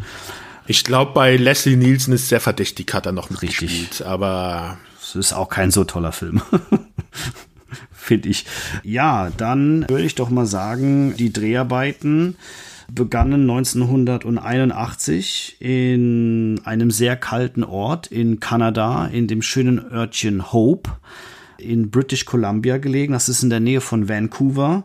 Da kann man so sagen, dass der Ort, in dem die Geschichte spielt, heißt auch Hope, ist aber in Washington also in der linken oberen Hälfte, äh, linken oberen Ecke von Amerika. Kartografen würden auch im Nordwesten sagen. Ja, aber nur Kartografen. Ist ein bisschen südlicher von Vancouver, aber man hat sich für diesen schönen Ort entschieden, weil der alles geboten hat, was man so gebraucht hat und der Film generell in Kanada auch produziert wurde, auch glaube ich aus Kostengründen. Dieser Ort, äh, ich habe ja eine sehr gute Bekannte, die die tolle Seite filmtourismus.de betreibt, Andrea, die war auch in dem Ort und ich folge ihr auch schon seit Jahren. Die reist tatsächlich zu so alten Filmorten und guckt sich dann an, wie das ist und macht dann so Filmfotos in Filmfotos. Das habe ich auch schon mal erwähnt, dass ich sowas ähnliches mache, aber die macht das auf einem ganz anderem High-Class-Level und äh, die war in dem Ort auch und das sieht halt alles genau so aus wie in dem Film. Und das, dir steht auch immer noch dieses äh, Schild am, am Ortseinfang, Welcome to Hope und so weiter und so fort. Und überall haben die Leute da die alten äh, Filmrequisiten ähm, rumstehen, die da noch da stehen gelassen worden sind. Und dieser ganze Ort war auch komplett involviert in die Dreharbeiten. Da haben also sehr viele Leute mitgearbeitet aus dem Ort. Auch noch aus einem sehr interessanten Grund, weil vorher hat wohl gerade eine Mühle irgendwie oder irgendwas, irgendeine Firma hat dort Pleite gemacht oder wurde geschlossen, weswegen sehr viele arbeitslos waren. Und die deswegen auch dann sehr glücklich darüber war, dass der Film halt in ihr Örtchen gekommen ist, um dort zu, gedreht zu werden, weil sie dann halt alle irgendwie bei dem Film engagiert worden sind oder halt dann zum Beispiel auch als Statisten. Richtig. Da wurden ja sehr viele Leute dann als diese Nationalgarde gebraucht und so weiter. Und da haben die dann alle irgendwie aus dem Dorf, die gerade einen Job brauchten, dann halt eingefunden. Und das finde ich eigentlich eine sehr nette Beigeschichte weil das halt zeigt, wie dann äh, beide Seiten voneinander profitieren Absolut. Können. Und das äh, kann man auch in dem Bericht von Andrea ganz gut lesen, dass die auch alles, äh, alle, jeder weiß was zu dem Film und jeder weiß, was er damit verbindet. Und da kann dich quasi auch jeder in dem Ort äh, rumführen und kann dir äh, Geschichten zu Rambo erzählen. Das liegt tatsächlich auch noch auf meiner Reiseroute, wenn man mal irgendwann wieder reisen kann. Irgendwie, da würde ich schon ganz gern hin, weil ich fand den Ort schon auch im Film, das ist sehr sehr malerisch, aber auch so typisch, es ist ja zwar Kanada, aber es ist schon sehr amerikanisch, so diese kleinen Orte mit dieser einen großen Hauptstraße, wo dann alles links und rechts die Geschäfte liegen, ist umgeben von malerischen Bergen, das Gebirge, die sind schneebedeckt, der Wald ist direkt nebendran und man hat so eine Holzfällerstimmung, der ganze Ort und so eine Bundesstraße mit einer Brücke, die da drüber führt. Die Brücke sollte abgerissen werden. Man hat die tatsächlich dem Planet Hollywood Restaurants angeboten, die Brücke zu kaufen. Das hat aber nicht funktioniert. Jetzt ist die Brücke, kann man die in kleinen Stücken online kaufen. In so Patronen. Also die haben so quasi Pistolenpatronen gemacht und da sind so Holzsplitter von der Brücke drin. Also da sind die Dreharbeiten losgegangen. Es sind äh, sehr, sehr schwierige Dreharbeiten gewesen, da parallel zu dem äh, Film auch äh, Rocky 3 gedreht wurde. Also Stallone war nicht nur in dem Projekt irgendwie hart involviert, sondern auch in dem neuen, also dritten Teil der Rocky-Geschichte. Das hat natürlich auch zu diversen Drehplanproblemen geführt. Das heißt, dass der Film auch immer weiter auseinandergezogen wurde. Er startete mit einem Budget und hier gehen die Zahlen vollkommen auseinander. Ich habe zwischen 11 und 17 Millionen alles gefunden. Da ist man sich nicht ganz einig, aber das hat auch immer mit zu tun, was für bestimmte Dinge man, ob man das Marketing mit reinrechnet oder nicht mit reinrechnet und so. Ich denke mal, irgendwo dazwischen ist die Möglichkeit, die Wirklichkeit und das ist ja so ein gängiger Preis für einen Film in dem, in dem, in der Zeit, ne? Ja, also was ich gefunden hatte, war das 11 Millionen, wo das Originalbudget war, was sie geplant hatten. Aber da der Film dann mehrere Monate ja über produziert worden ist, also weil sie länger gebraucht haben, sind dann wohl die Produktionskosten bis fast 17 Millionen hochgegangen. Ja, genau, das ist ja der Umkehrschluss dazu, ne? Wenn du dann halt so länger brauchst und dann musst du die Leute alle angestellt lassen und dann läppern sich natürlich die das Kosten. Equipment ja. länger mieten. Ja, genau, ja. dann läppern sich die Kosten und so eine Kamera zu leihen, das kostet schon ganz schön viel Geld. Aber bei 125 Millionen insgesamt eingenommen ist das dann auch egal. Das ist richtig, das weiß man ja halt leider vorher nicht. Wenn man das immer wüsste, ne? Na, würde man, das würde mein Leben auch so vereinfachen, wenn man wüsste, was am Ende bei rauskommt. Das ist ja das Schöne beim Film. Na gut, man hat sich diesen Dreharbeiten angenommen bei Temperatur zwischen 0 und 4 Grad. Das ist ja auch immer so eine Tatsache, die nicht unwichtig ist. Je kälter es wird, umso langsamer geht's am Set zustande. Das ist halt ganz klar, weil du hast einfach unfassbar dicke Jacken an. Du musst teilweise auch Klamotten wechseln. Das heißt, das verlierst auch mal wieder so eine 15 Minuten da, 15 Minuten da, äh, deine Finger sind kalt, man muss sich aufwärmen gehen. Das ist also alles nicht so gut, wie wenn du jetzt im Warmen drehst. Ne? Also ein, vor allen Dingen ist da ja auch, wie wir ja wissen, sehr viel unwegsames Gelände gewesen, was so ja. auch planiert werden musste, damit das Equipment da hochkommt. Wir reden da ja schon auch damals über diverse Trucks und LKW, also ne, die die Lampen transportieren und so weiter und so fort. Da ist schon sehr viel Manpower, aber auch Dieselpower gefragt, das da alles drehbar zu machen. Ne? Mit Helikoptern wurde sehr viel gearbeitet. Das kostet halt alles, alles ein Schweinegeld. Das malerische Gelände, das ist ja auch einer der großen Höhepunkte des Films, finde ich, weil es ja auch die Atmosphäre, die in dem Film beschrieben wird von Anfang an, ist ja auch sehr außergewöhnlich und passt ja auch dazu. Dann glaube ich, können wir jetzt dann eigentlich rüber zum Film an sich gehen. Also der Film fängt an. Wir haben schon diese schönen Filmtitel in diesen schönen dunklen roten Farbe eingeblendet. Dazu läuft dann ein Song von Dan Hill, Long Road, in der Instrumentalversion. In der Instrumentalversion ist der auch sehr, sehr schön und sehr nett der kommt am Schluss nochmal beim Abspann und dann auch mit der Gesangspassage und da, äh, ja, da sollten wir vielleicht da darüber reden, wie schlecht dann doch dieser Song in Wirklichkeit Was? ist. Der ist mega. Den habe ich mir danach wieder runtergeladen, nachdem ich geguckt habe und höre den auf, auf dem Handy gerade wieder. Also. Okay. Super Song.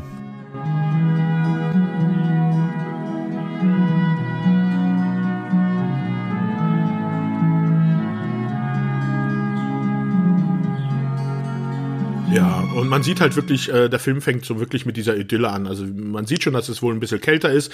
Man hat halt dieses typische äh, nordwestamerikanische Gelände, man hat Wälder, man sieht schon die Berge.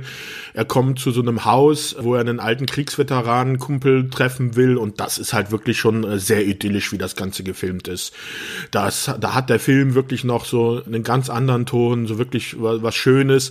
Diese rote Schrift mit dem Filmtitel und den Schauspielern, das hat zwar schon so ein bisschen, äh, bringt schon so eine kleine Vorahnung auf das, was uns erwarten wird. Aber der Anfang ist eigentlich sehr, sehr schön erzählt. Absolut. Also Rambo kommt dort an, sucht halt nachher nach seinem alten Kriegsveteranen-Kollegen und muss halt erfahren, dass der an Krebs gestorben ist. Hier hat man schon so das erste Mal dieses Thema vom Kriegsrückkehrer und das man halt mehr aus dem Krieg zurückgebracht hat, als man sich erhofft hat. Also der Kollege oder der sein Kumpel, der hat halt den Krebs mit aus dem Krieg zurückgebracht und ist daran gestorben. Am Anfang hast du klar dieses Idyll, aber direkt zack, bam, kommt so, dein Kumpel ist tot, irgendwie, der hat den Krebs gehabt und der, der hat den mitgebracht aus Vietnam. Und die Mutter, die äh, ist natürlich auch sehr kalt und sehr, man sieht schon, dass die einige Nächte durchgemacht hat und man sieht auch schon, finde ich, in der Szene, dass äh, Sylvester Stallone gar nicht so schlechter Schauspieler ist, weil am Anfang, bis er halt diese Information bekommt, dass sein Kumpel tot ist, ist er eigentlich noch ein recht lockerer Charakter, unterhält sich mit ihr ganz nett, macht noch so ein paar Späßchen, erzählt halt von seinem Tra Tagebucheintrag, wo er halt die Adresse und sowas hat. Mein Name ist John Rambo, wir waren in der gleichen Einheit in Vietnam. Vielleicht hat er nie darüber gesprochen. Ach so, ja, ich, ich habe ein Foto da sind wir zusammen drauf. Wo ist es denn? Dieser Dreck in den Taschen. Ah ja, hier, hier ist es. Hier. Das bin ich. Und das ist der Danforth und Westmore. Bronson, Ortega und hier ist Delmer am Bildrand hinten. Stellten ihn nach hinten, weil er so riesig ist, sonst, sonst hätte er das gesamte Bild ausgefüllt.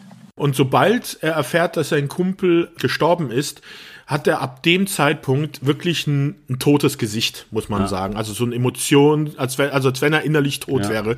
Und das vom Anfang bis zum Ende des Films. Mit dieser hängenden Gesichtshälfte. Ja, äh, ich finde, da siehst du halt schon sehr gut, dass er am Anfang schon versucht, so einen leicht anderen Charakter darzustellen und dass diese Information halt so dann der Punkt ist, wo so der Bruch bei ihm kommt. Ja. Nee, ist, gebe ich dir recht, ist auch so direkt in die Magengrube so ein bisschen, ne? Also das tut ja schon weh mhm. und er er macht sich dann ja auch auf den Weg und geht dann weiter und dann sehen wir ihn so ein bisschen in mehreren Einstellungen, wie er seinen Weg macht, so an der Straße entlang läuft und das ist klassische, er wird als Anhalter direkt dargestellt. Er sieht auch ein bisschen zerfleddert aus in seiner Armeejacke und hatte so einen Seesack mit dabei und äh, das ist jetzt alles nicht das Neueste, was er anhat, sondern er hat auch so eine wilde Frisur, ne? Die berühmte Rambo-Frisur. Das ist jetzt ja auch nicht, sieht ja auch nicht aus, ob er sich gerade vor drei Tagen hätte die Haare schneiden lassen. Er macht da seinen Weg rein in dieses wunderschöne Örtchen Hope. Äh, das ist ja auch schon relativ dicht am Anfang.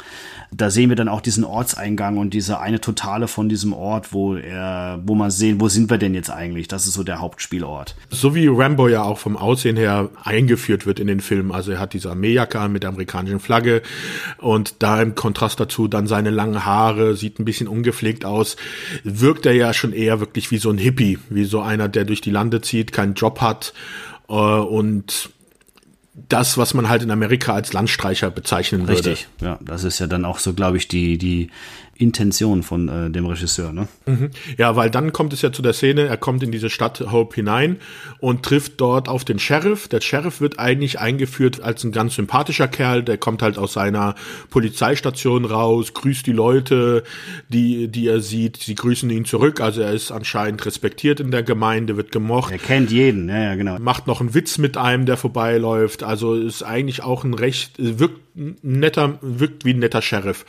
Und der setzt sich halt in sein Polizeiauto, fährt lang und sieht dann halt Rambo diese Straße in die Stadt hineinkommen. Und spricht ihn direkt auf diese Jacke mit der amerikanischen Flagge an. Sagen Sie, suchen Sie jemanden in der Gegend hier? Wissen Sie, die Flagge da so auf der Jacke zu tragen und dann so auszusehen wie Sie, da könnten Sie hier in unserer Ecke eine Menge Ärger kriegen, mein Freund. Geht's nach Norden oder Süden? Norden. Spring rein. Ich werde dich ein Stückchen mitnehmen. Hm? Was in dem Film leider nicht so gut rüberkommt, es wird nur angedeutet, ist im Buch etwas präsenter ist, dass der Sheriff selber auch Veteran ist, aber aus dem Koreakrieg. Und da treffen halt zwei Veteranen aufeinander, die in der Gesellschaft komplett anders gesehen werden. Der Koreakrieg wurde offiziell gewonnen also aus amerikanischer Sicht, die Leute sind als Helden wieder zurückgekommen, weil sie gegen den Kommunismus gekämpft haben. Die Veteranen in Vietnam, das ist ein komplett anderes Bild da der Vietnamkrieg ja aus mehreren Gründen mit der Zeit dann ja doch in der Bevölkerung sehr verhasst war. Da gibt es auch einen sehr schönen Film mit Tom Hanks von Steven Spielberg, die Verlegerin, wo es ja darum geht, dass ja dann äh, Papiere über den Vietnamkrieg veröffentlicht worden sind, dass der Vietnamkrieg gar nicht so wirklich der Krieg gegen den Kommunismus war, wie es die der amerikanischen Bevölkerung vorgegaukelt worden ist, sondern ganz andere Gründe hatte und dass er viel länger hinausgezögert worden ist, obwohl es nicht nötig war. Und äh, die Soldaten, die da zurückgekommen sind, die wurden von der Bevölkerung nicht als Helden angesehen, weil halt auch durch die Medien viele Bilder in der Öffentlichkeit erschienen sind, wo die Soldaten als Kriegsverbrecher dargestellt worden sind. Da gab es eine große Kampagne, die hieß and Babies Too, wo man tote Frauen und tote Babys gesehen hat, die von US-Soldaten erschossen worden sind. Und aus diesem Grund war der Vietnamkrieg äh, kein angesehener Krieg und für so einen Charakter wie der Sheriff als Korea-Veteran, stolz und ehrfürchtig, gibt es halt zwei Punkte, wo er dann angegriffen sein kann. Erstmal, er weiß ja gar nicht, dass Rambo ein Veteran ist, aber der erste Punkt, dass halt so ein Hippie diese amerikanische Flagge und eine Jacke der Armee trägt, ist ihm halt zuwider. Und dann im späteren Verlauf des Films, wenn er halt dann auch erfährt, dass der ähm, Rambo ein Vietnam-Veteran ist, ist das halt auch kein Kriegsheld für ihn wie einer, als wenn er in Korea gewesen wäre. Das ist richtig. Also da gehe ich dir vollkommen recht. Für mich hat sich das immer so angefühlt, dass dieses typische amerikanisch so, wir wollen mit Fremden nichts zu tun haben. Das heißt jetzt nicht, jetzt nicht typisch amerikanisch, das haben wir ja alle irgendwo, auch in Deutschland und wir haben ja gerade aktuell auch ein riesen Rassismusproblem, wir haben auch ein Riesenproblem mit Antisemitismus und so weiter und so fort, äh, was ja wirklich äh, eine Schande ist. Und da ist es ja auch so, da ist so dieses, diese, diese amerikanische Idylle, da kommt jemand Fremdes rein und dann kommt der Sheriff, sieht das und sagt so, ich finde das am Anfang ist er ja auch noch total nett im Auto und sagt so, ja, wie sieht's aus, wo willst du hin, was hast du vor?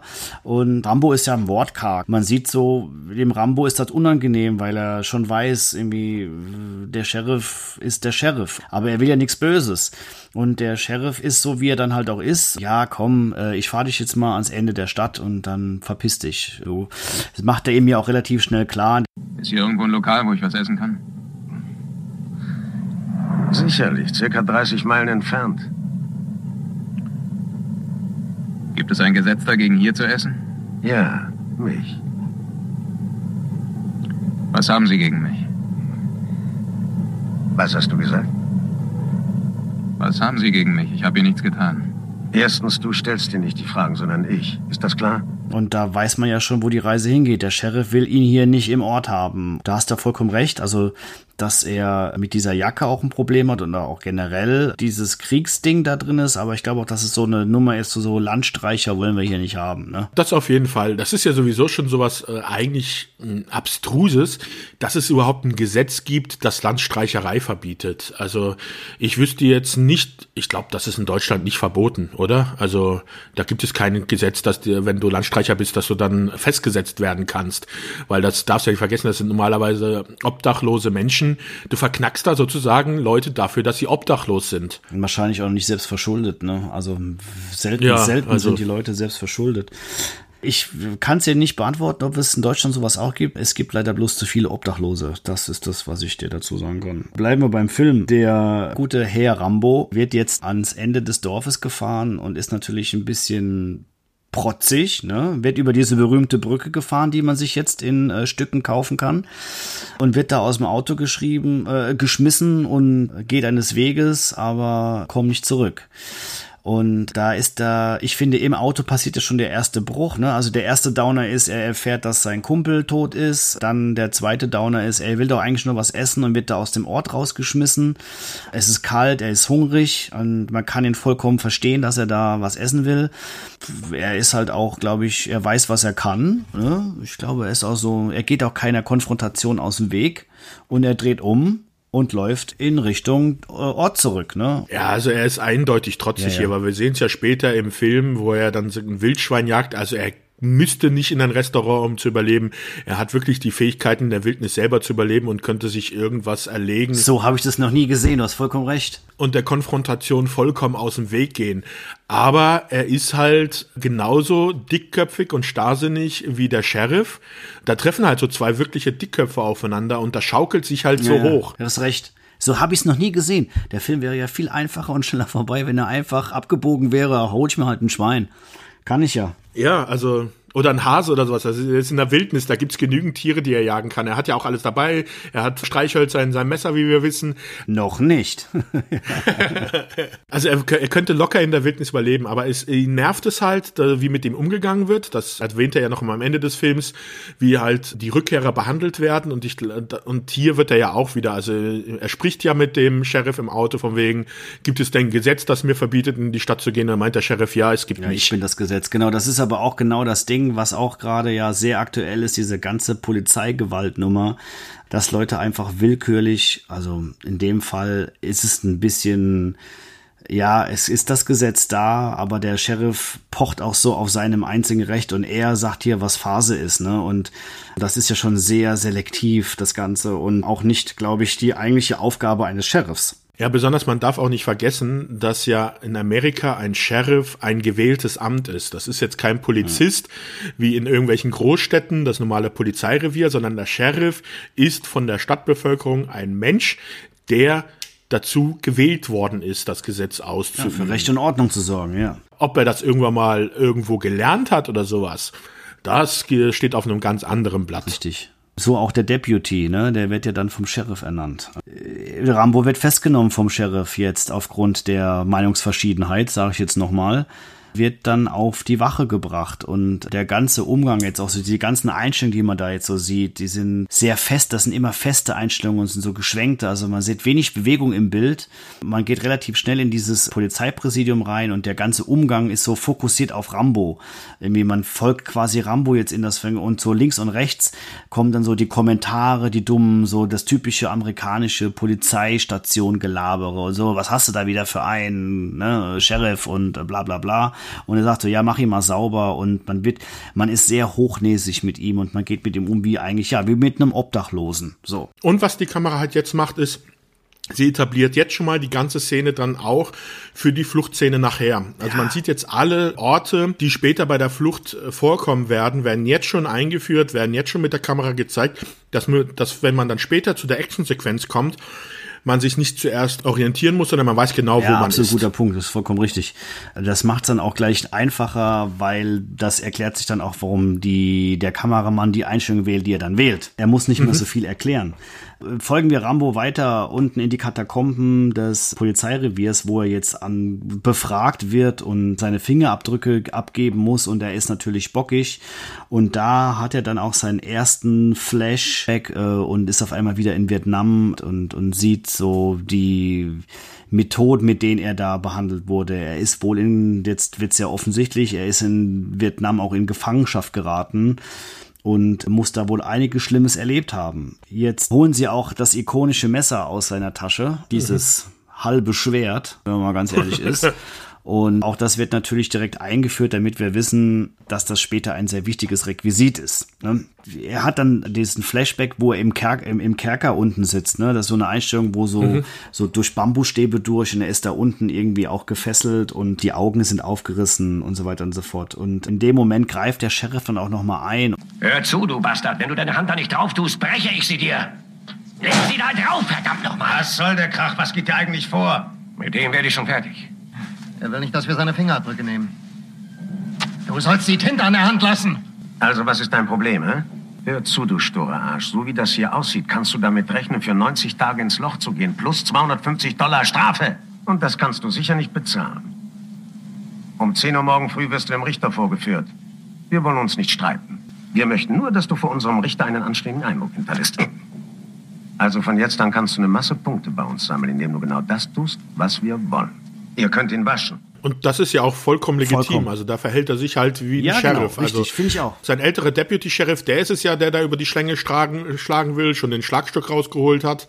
Und da sagt er, nee, nee, so geht's nicht. Genau, es gibt ja drei Polizisten, die wichtig sind in diesem Polizeirevier. Ne? Es gibt einmal mhm. den Sheriff, den haben wir ja schon erwähnt, dann gibt es den Alten äh, mit dem Schnurrbart und es gibt den etwas Jüngeren. Der Alte mit dem Schnurrbart ist vollkommen den. gegen Rambo und der Jüngere ist so, ey, das können wir doch nicht machen und irgendwie. Der ist die Stimme der Vernunft. Genau, richtig. Der ist Alan Ripley des Polizeireviers, äh, genau. Und der Alte schlägt da über die Stränge und will ja zeigen, dass er ich hoffe, dass man die Uhrzeit sagen, den dickeren Strahl pinkelt.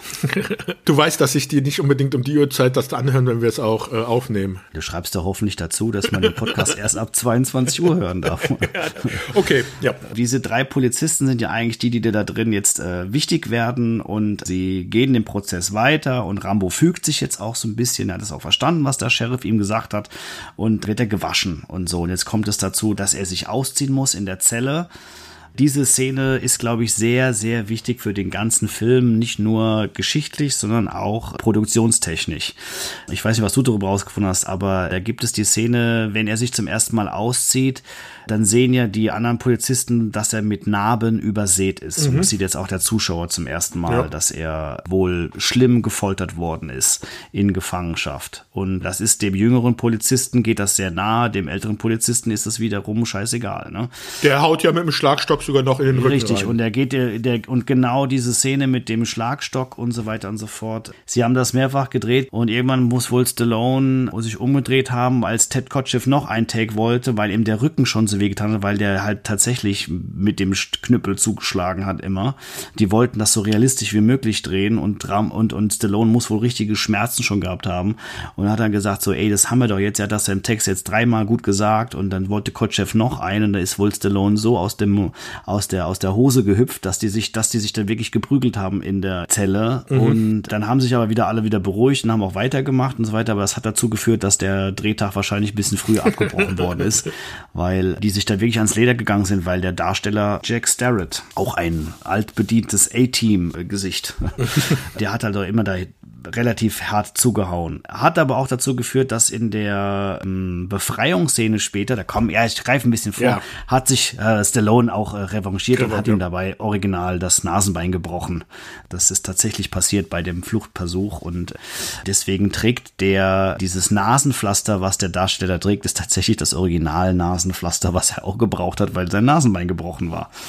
Er wird jetzt gewaschen, nachdem er da fixiert wurde vom, vom Deputy. Äh, muss man dazu erwähnen, halt mit einem Feuerwehrschlauch, also nicht die netteste Richtig, Art und also Weise. er wird unfassbar brutal behandelt. Also auch wie sie ihn fixieren mit dem Knüppel und so, das hat alles mit Schmerzen zu tun und sie behandeln ihn wie ein Stück Dreck. Und er wird dann auch genau mit dem Feuerwehrschlauch abgespritzt, was richtig weh tut. Ich ja selbst bin mal relativ nah an so einem Feuerwehrschlauch vorbeigelaufen und das hat einen blauen Fleck hinterlassen, der, der hielte zwei Wochen lang. Wir müssen ja immer die, die Straße nass machen nachts, ne? wenn wir so einen sogenannten Wetdown machen. Ja.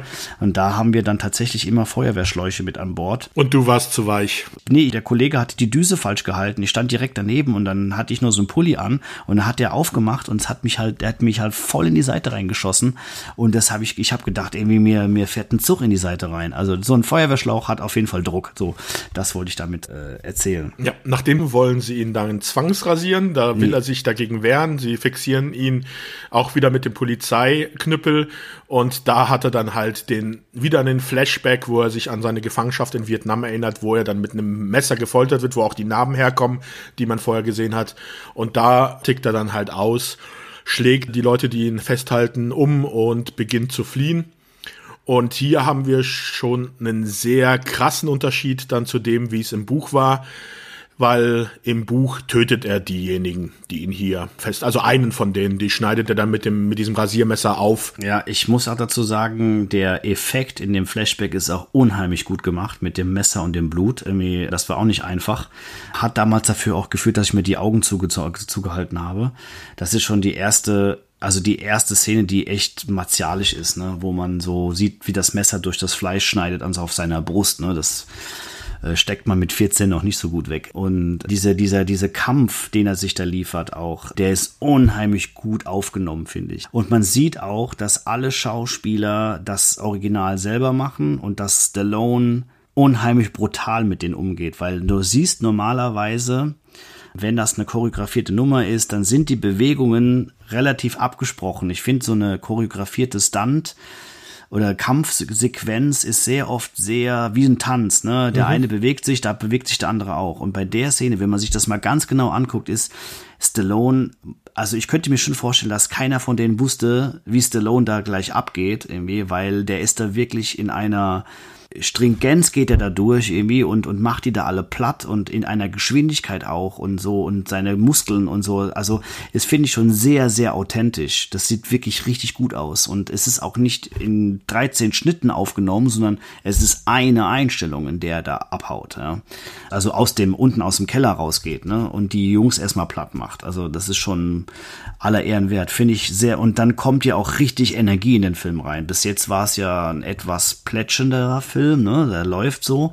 Und jetzt fängt der Film an, richtig Fahrt aufzunehmen und es kommt eine unfassbar tolle Verfolgungsjagd oder Actionsequenz, wie man sagen, wie Ja. man es auch immer nennen möchte, ne? Ja, also Rambo holt noch schnell sein Messer, stürmt dann aus dem Polizeirevier raus, nachdem er alle, die ihm im Weg standen, äh, umgehauen hat, aber ohne jemanden dabei zu töten, reißt dann einen, der Motorrad fährt runter, klaut das Motorrad und braust davon. Der Sheriff kommt dann dazu, sieht das, äh, steigt in sein Polizeiauto und verfolgt ihn. Ja, man muss dazu sagen, dass der, dass der Alte jetzt da mit Nasenbeinbruch ihm einmal hinterher schießt und Ja. der Sheriff das gerade so noch verhindern kann, dass der einfach wild in die Menge schießt, dieser Ja. Idiot. Und dann, genau, der Sheriff sitzt im Auto und nimmt die Verfolgung auf, ja. Diese Verfolgungsjagd, die ist richtig gut. Da gibt es dann auch eine Szene, wo sie über so einen Bahnübergang springen. Da kam es auch zu einem ne, kleinen, zu einem großen Unfall.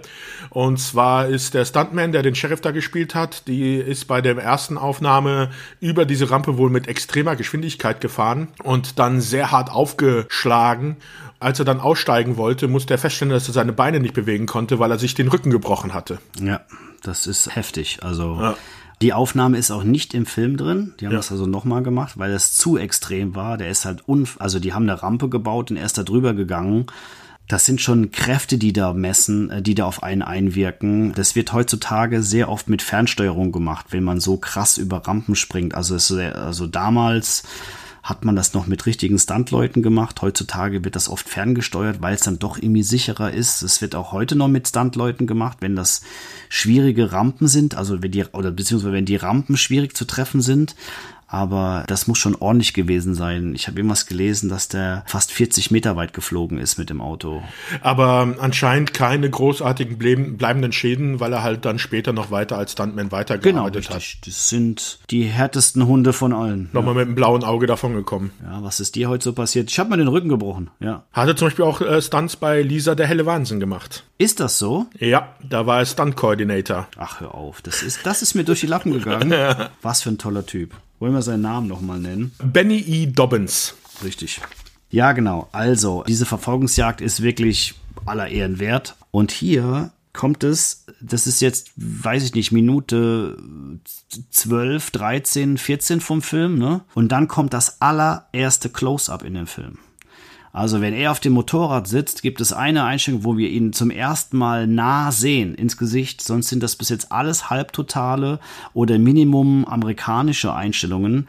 Aber das erste Close-up auf sein Gesicht kommt erst jetzt, wo er auf dem Motorrad sitzt. Das heißt also, der Regisseur und auch der Kameramann inszenieren sehr, sehr viele totalen Bildern. Und man sieht immer genau, wo man ist in dem Film. Ich finde das ziemlich beeindruckend, weil es wird also quasi ein, ein sogenanntes Center Framing machen die dort auch in dem Film. Das heißt also, die wichtigen Dinge passieren alle immer in der Mitte des Bildes und der Rest der Inszenierung, ähm, um der Sache dann auch Raum zu geben, wird dann quasi von hinten im Bild und von vorne im Bild immer so in die Mitte rein inszeniert. Also Rambo steht sehr oft in der Mitte, in dem, Poliz in dem Polizeirevier zum Beispiel, und alle anderen bewegen sich halt in einer Konterbewegung so durchs Bild durch. Und, und dann kommen dann auch so ihre Inszenierung rein. Es ist also echt durchdacht, was sie da machen. Äh, generell hat der, der, der Kameramann ähm, sehr wenig Dollyfahrten oder be große bewegte Kameras, sondern er ist, man sieht oft, dass er vom Stativ schwenkt aber da ist jetzt keine großartige Kranfahrt dabei oder so weiter und so fort, sondern es sind sehr viel feste Einstellungen und ich finde, ich mag das persönlich sehr gerne, weil das einfach mehr vom Bild zeigt oder auch von der Umgebung und immer dieses Schnittgewitter ist halt auch in dem Film überhaupt gar nicht. Ne? Ich kann mir aber auch gut vorstellen, dass das dann auch damit zusammenhängt, weil man ja dann später in diesen Bergen gedreht hat und da sind ja dann Kamerafahrten schon extrem schwierig gewesen, wenn man die hätte machen wollen, so dass man sich gedacht hat, okay, wenn wir das in den Bergen schon so haben, dann nehmen wir das als Stilmittel für den ganzen Film. Ja, das kann ich, das ist, ist ein absoluter Punkt, bin ich, bin ich bei dir, weil wenn du so eine, wenn du so ein Mittel anwendest, dann musst du es auch durchziehen, sonst versteht das der Zuschauer auch nicht oder dann vermisst der Zuschauer auch irgendwie die Establisher, das sind ja die einleitenden Einstellungen, die man immer dreht, um einmal kurz dem Zuschauer zu sagen, wo sind wir eigentlich gerade und dann springt man in das Geschehen rein. Das hat man hier eigentlich gar nicht gemacht, weil man sieht durch die totalen Einstellungen, in denen dann was passiert, oft was, wo man eigentlich ist. Ne?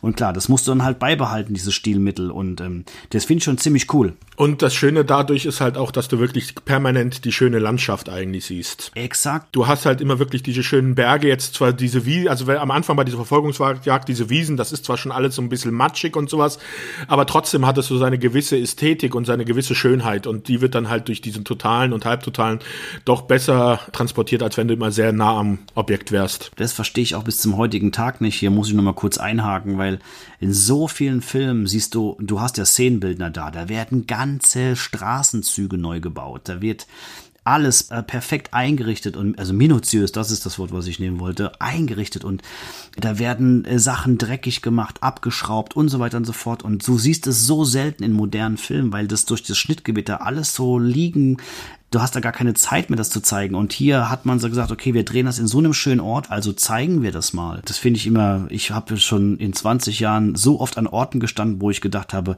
jetzt zeig doch mal, wo wir hier gerade sind.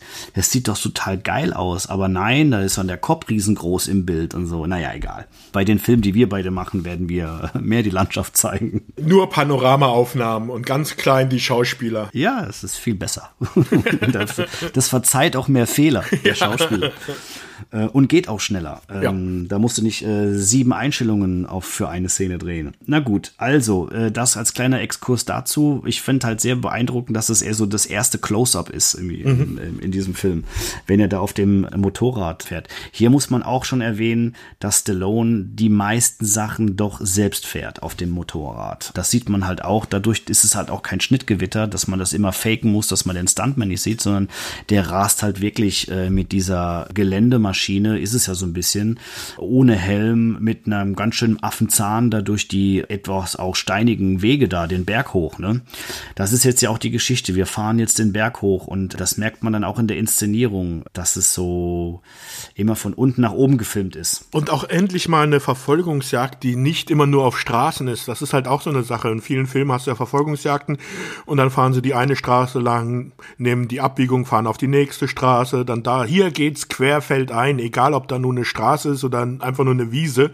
Da wird einfach querfeldein durchgebrettert, ohne Rücksicht auf Verluste. Absolut. Und das ist auch das, was dann wieder authentisch macht. Ne? Ja. Und auch die Stunts wieder gefährlicher aussehen. Und das ist ja auch ein Markenzeichen, finde ich, von der Geschichte, wenn man, das haben wir ja schon zwei, drei Mal besprochen und ähm, das macht ja Herr Cruise gerade irgendwie sehr beeindruckend bei seinen Mission Impossible Filmen als Marketing-Gag vielleicht auch oder auch, weil er es unbedingt möchte, dass man dann schon ein bisschen Angst hat um den Schauspieler oder um die Figur, weil man weiß, das macht ja der Originalschauspieler. Ne? Das finde ich bei Rambo auch ein bisschen beeindruckend dieser unwege, dieses unwegige Gelände führt jetzt auch dazu, dass unser lieber Sheriff auch havariert mit seinem Fahrzeug und Mhm. eine Rolle macht. Also er verunfallt mit seinem Auto und kann da aus dem Wrack noch gerade rauskrabbeln. Rambo kommt aber auch nicht sehr viel weiter mit dem Motorrad, weil es jetzt dann doch zu steil wird, lässt dann auch das Motorrad zurück und fängt dann an, halt so die Berge hoch zu kraxeln. Das ist auch eine Nummer, die man heutzutage so nicht machen würde. Das ist so, da, wenn du dir die Szene anguckst, wie der vom Motorrad absteigt und das einfach so wegflitschen lässt, ja, das ist ja unkontrolliert und so weiter und so fort. Da würde jeder Stunt-Koordinator heutzutage sagen, nein, nein, nein, da muss ein Sicherheitsseil dran und so weiter und so fort, weil da kann halt echt viel passieren. Es ist da jetzt nichts passiert, aber wir wissen ja, dass bei dem Film, da kommen wir gleich jetzt noch dazu, ist ja auch noch, sind ja noch Sachen, sind ja noch passiert. Also das Krankenhaus wurde öfter aufgesucht, als man wollte.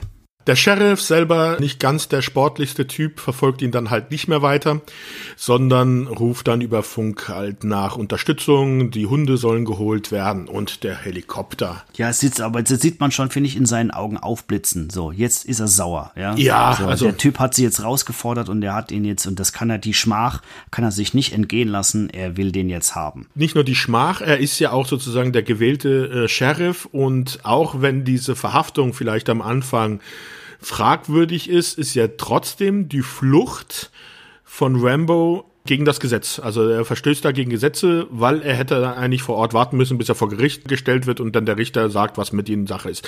Das ist ja jetzt wirklich eine absolute Straftat, die man nicht eigentlich als Gesetzeshüter ungesühnt lassen darf. Also da musst, dem musst du verfolgen. Und das Gute ist ja auch, dass die Geschichte und die Drehbuchautoren ihn bei der Folter oder beziehungsweise bei dem Waschen immer weggenommen haben. Ja. Den Sheriff. Der ist ja nie dabei gewesen. Er weiß ja jetzt zurzeit noch nicht, dass seine Untergebenen ihn da nicht gut vertreten haben und dass sie es übertrieben haben mit der, mit der, mit der Brutalität dem Mann gegenüber. Ne? Die Unterstützung, die der Sheriff dann angefordert hat, kommt schon. Wir sind schon so langsam Richtung Abenddämmerung, also es wird schon dunkler im Bild.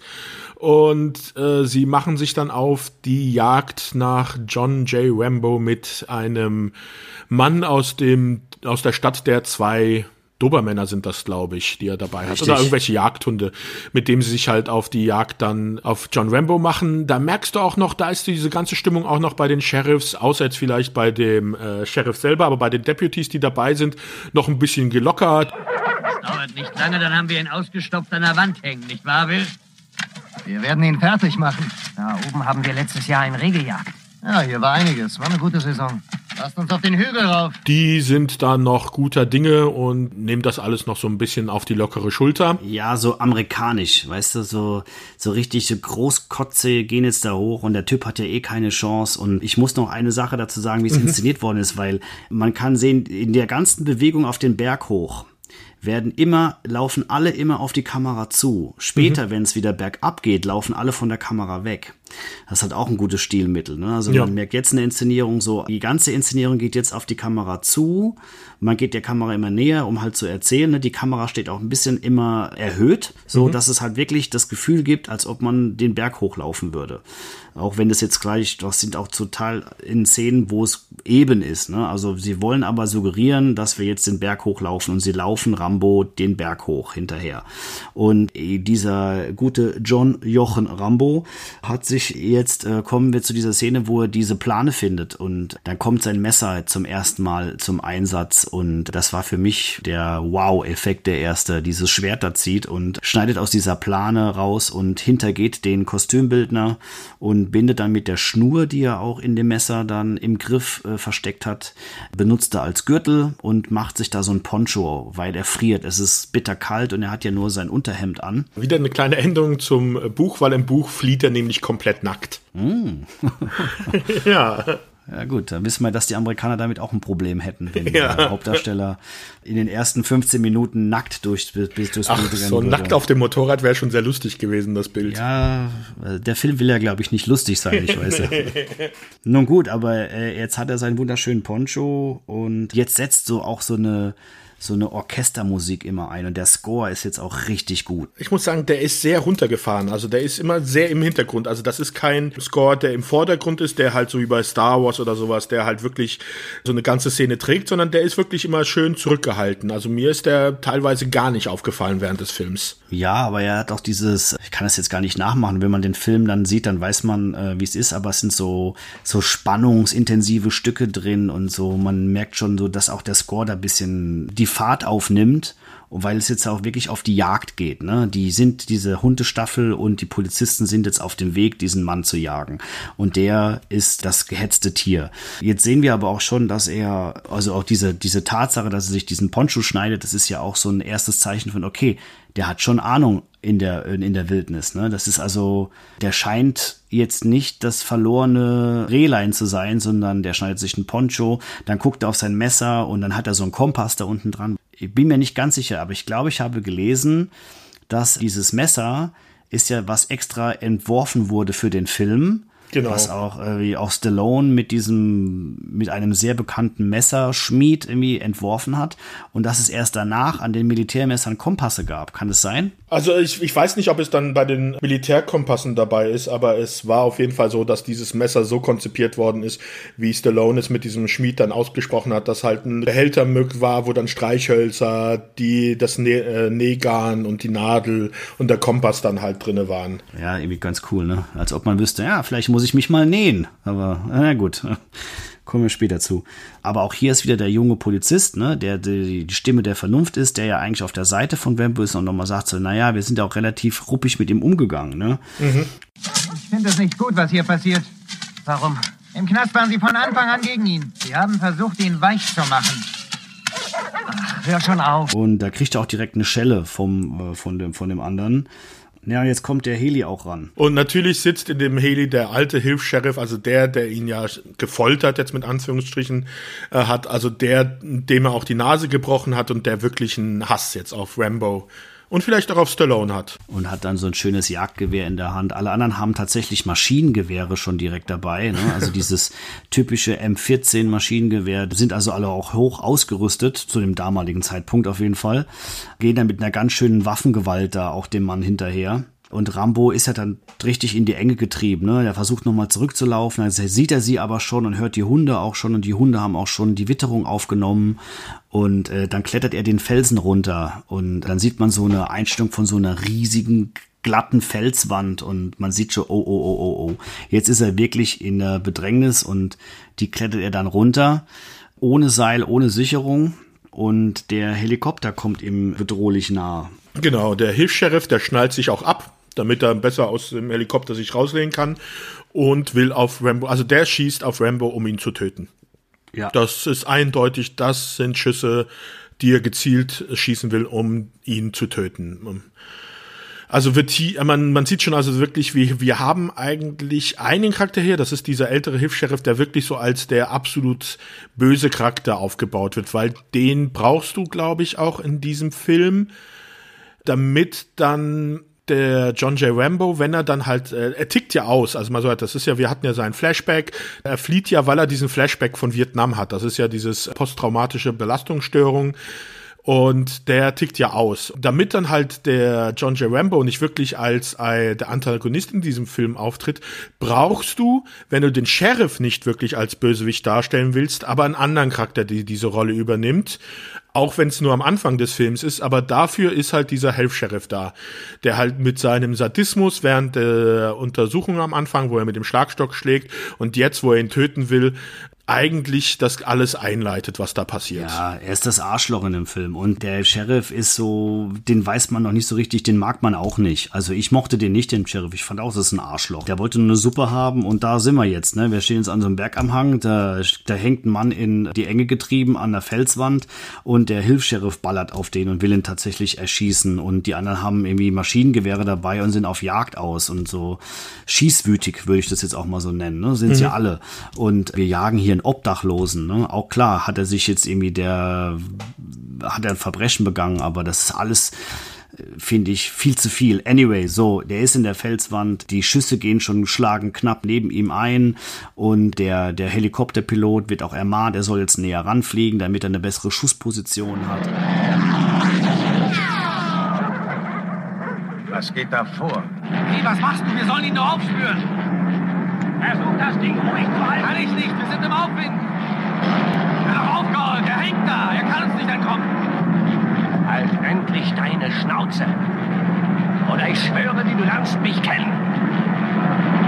Und äh, Rambo sieht jetzt nur noch einen Ausweg und er springt und er springt in einen Baum rein und in eine riesengroße Tanne hofft, dass die Äste seinen Sturz abbremsen. Was tun sie auch? Und das einzige Blessur, die er davon trägt, ist dieser aufgerissene Arm. Er kommt also unten an. Das ist auch tatsächlich er selber, der darunter springt. Beim großen Sprung ist er in ein Luftkissen gesprungen aber diese Einschläge in den Baum, die auch relativ schmerzhaft aussehen, die hat er auch selber gemacht und die sind auch nicht ohne gewesen. Also da hat er sich einmal durch den Baum durchgestürzt. Ne? Er hat ja auch dann mal in einem Interview gesagt, dass die Schmerzensschreie, wenn er da unten landet, da musste er nicht spielen. Ja. Er hat sich auch vier Rippen gebrochen und hat auch das Krankenhaus aufsuchen müssen nach Beendigung der Dreharbeiten. Das hat er nicht nur einmal gemacht durch diesen Baum, sondern auch mehrfach, weil sie bis es dann mal hatten.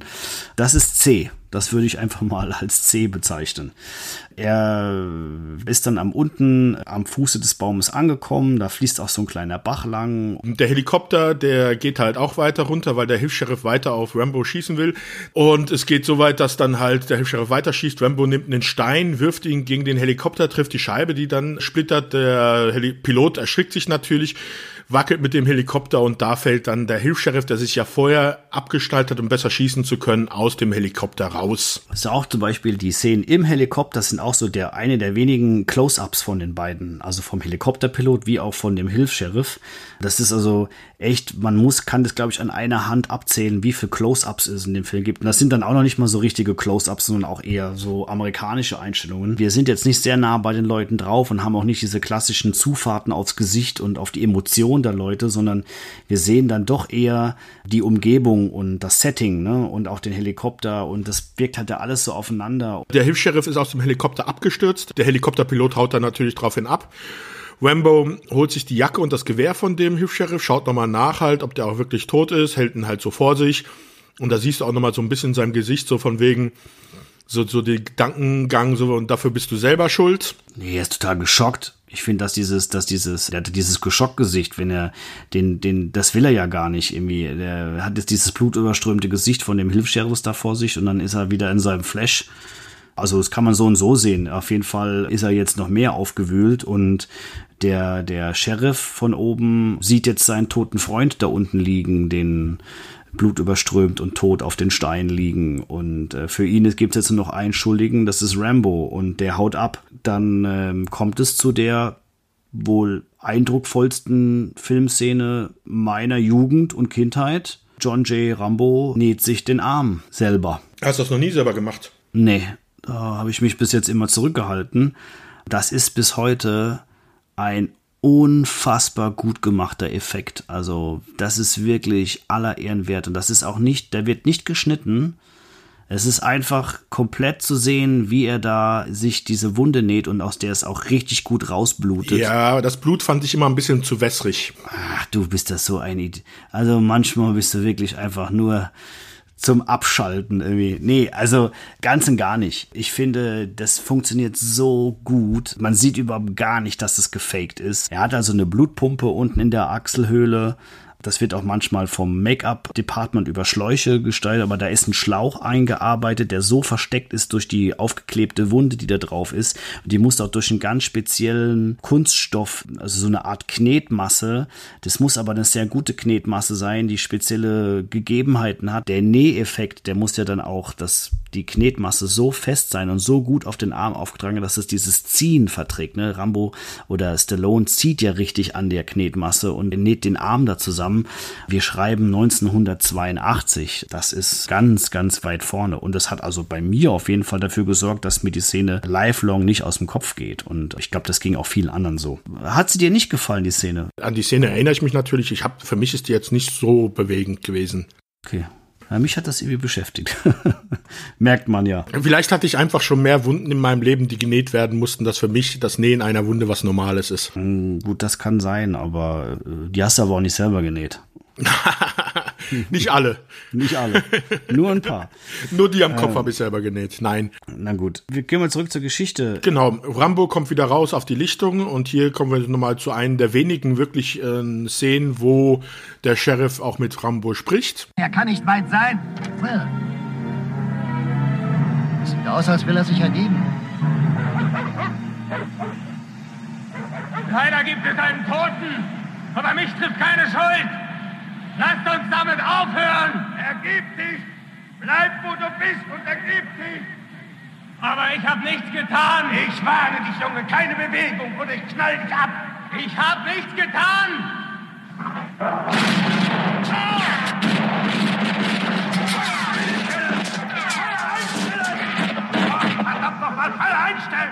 Aber seine Hilfs-Sheriffs, die sind halt, ja, trigger-happy und ballern drauf los. Ja, und Rambo flieht. Und daraufhin kriegt der Sheriff und sein Trupp eine Nachricht aus der Stadt, dass sie jetzt wissen, wer dieser John J. Rambo ist. Hör mal, Will, ist ein toller Typ, den du dir da ausgesucht hast. Der Computer hat was über ihn ausgespuckt. John Rambo ist ein Veteran aus Vietnam. Er hat die Tapferkeitsmedaille. Dieser Typ ist ein Kriegsheld. Was denn dieses Schwein? Ich wusste, dass er was auf dem Kasten hat. Da ist denen dann klar, Jetzt haben sie in die Kacke gegriffen. Und jetzt kommt so ein ganz großartiger Kniff der, der Figurenbeschreibung, weil jetzt diese Stimme der Vernunft, der junge Polizist, einmal so sagt so, oh Mann, ich wusste, dass er was auf dem Kasten hat. Ich dachte es mir. Kriegsheld. Großartig. Halt das endlich deine Schnauze. Was ist eigentlich los mit euch, Leute? Er ist nur ein Mann und verwundet. Diese Vietnam-Helden sind verdammt harte Nüsse. Vielleicht eher was für die Staatspolizei. Komm her, Junge. Komm her. Verdammt nochmal. Sieh ihn dir an. Sieh ihn dir an. Sieh ihn dir richtig an, mein Junge. Wir beide waren schon Freunde, als du dir noch in die Hosen geschissen hast. Jetzt ist er tot. Er ist tot wegen diesem Verrückten da draußen. Jetzt hör mir zu, mein Junge. Ich mache ihn fertig. Ich werde ihn kriegen. Verstehst du? Ich werde ihm seine Tapferkeitsmedaille auf den Arsch nageln. Dem Sheriff geht jetzt so richtig der Hut hoch. Und dann merkt man so, okay, jetzt ist der Sheriff richtig pisst und jetzt geht's hier nicht mehr um Recht und Ordnung, sondern jetzt ist es was Persönliches. Ne? So bis jetzt haben alle versucht, irgendwie ihren Job zu machen, aber jetzt wird's so persönlich. Jetzt ist einer gestorben. Klar, wir sind jetzt ja auch konträr zum Buch. Ne? Das ist jetzt hier der erste Tote, der auch noch nicht mal absichtlich getötet wurde, sondern im Buch hat ja Rambo schon eine größere ein Kill-Count zu dem Zeitpunkt, ne? Mhm. Äh, das ist auch eine der Änderungen, die Stallone da eingearbeitet hat in das Buch, weil er halt nicht wollte, dass das so ein schlechter ist, der Vietnam-Veteran, sondern dass man ihn, der Zuschauer, ihn mehr in sein Herz schließt. Ich finde, das ist eine gute Entscheidung für die Figur, weil es das so wirklich das verstärkt, dass er da auch ungerecht behandelt wird gerade und auch, dass alles wieder zu derbe ist. Also diese Szene finde ich toll.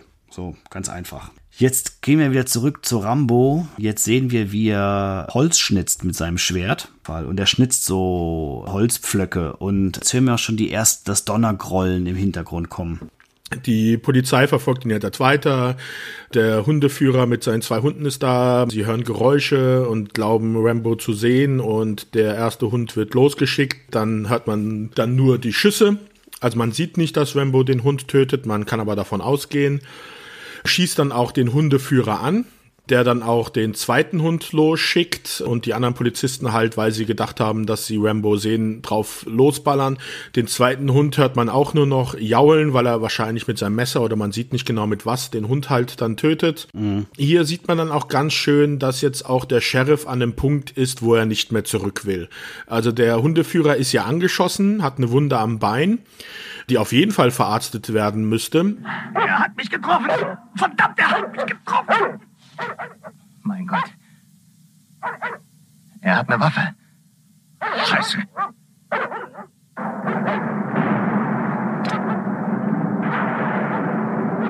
Er ist es nicht. Das ist nur eine Vogelscheuche.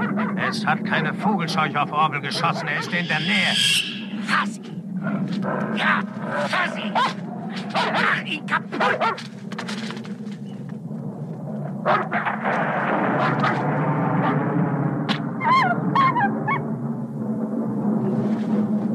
Mitch! Bart, kommt her! Belfort! Singleton, gib uns Deckung! Seht euch das Bein an. Mitch, gib mir deinen Gürtel, wir binden es ab. So schnell wie möglich zum Doktor. Jetzt mach schon deinen Gürtel darum. Wo ist der Verbandskasten? Ich habe ihn im Auto gelassen. Scheiße! Woher hat er die Waffe? Es wird Golds Waffe sein. Er hat keine Munition mehr. Kommen Sie darauf? Ich weiß nicht, wie er den letzten Hund getötet hat, aber er hat nicht geschossen. Jetzt beeilt euch. Orwell, hör zu. Hör zu, du musst wach bleiben, ist das klar? Löse den Gürtel alle 15 Minuten. Wir kommen gleich zurück. Wir müssen ihn jetzt greifen, er ist ohne Munition. Also los! Er hatte kein Recht, meine Babys zu töten. Mach diesen ungesund fertig!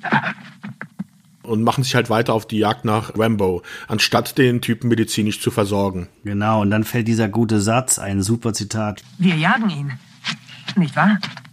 Nein, wir jagen ihn nicht.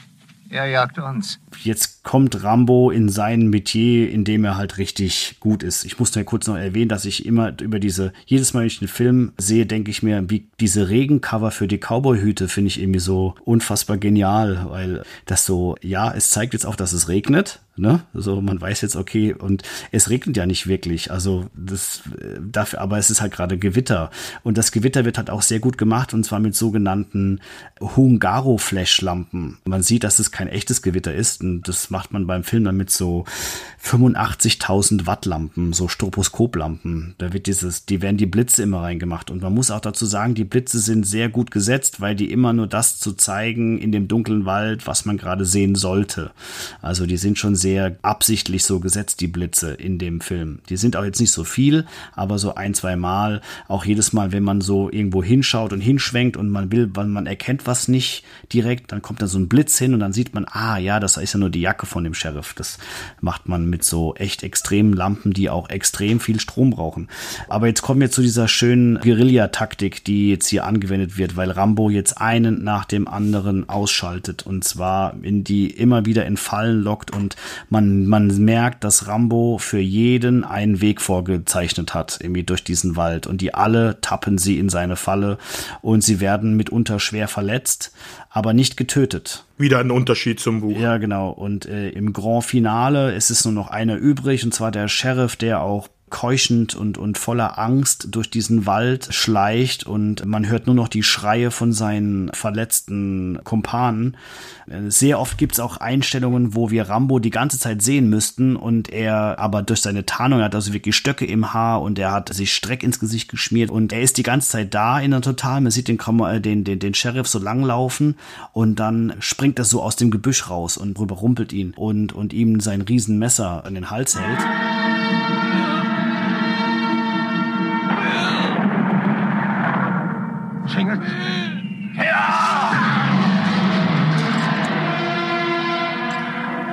Hätte alle töten können.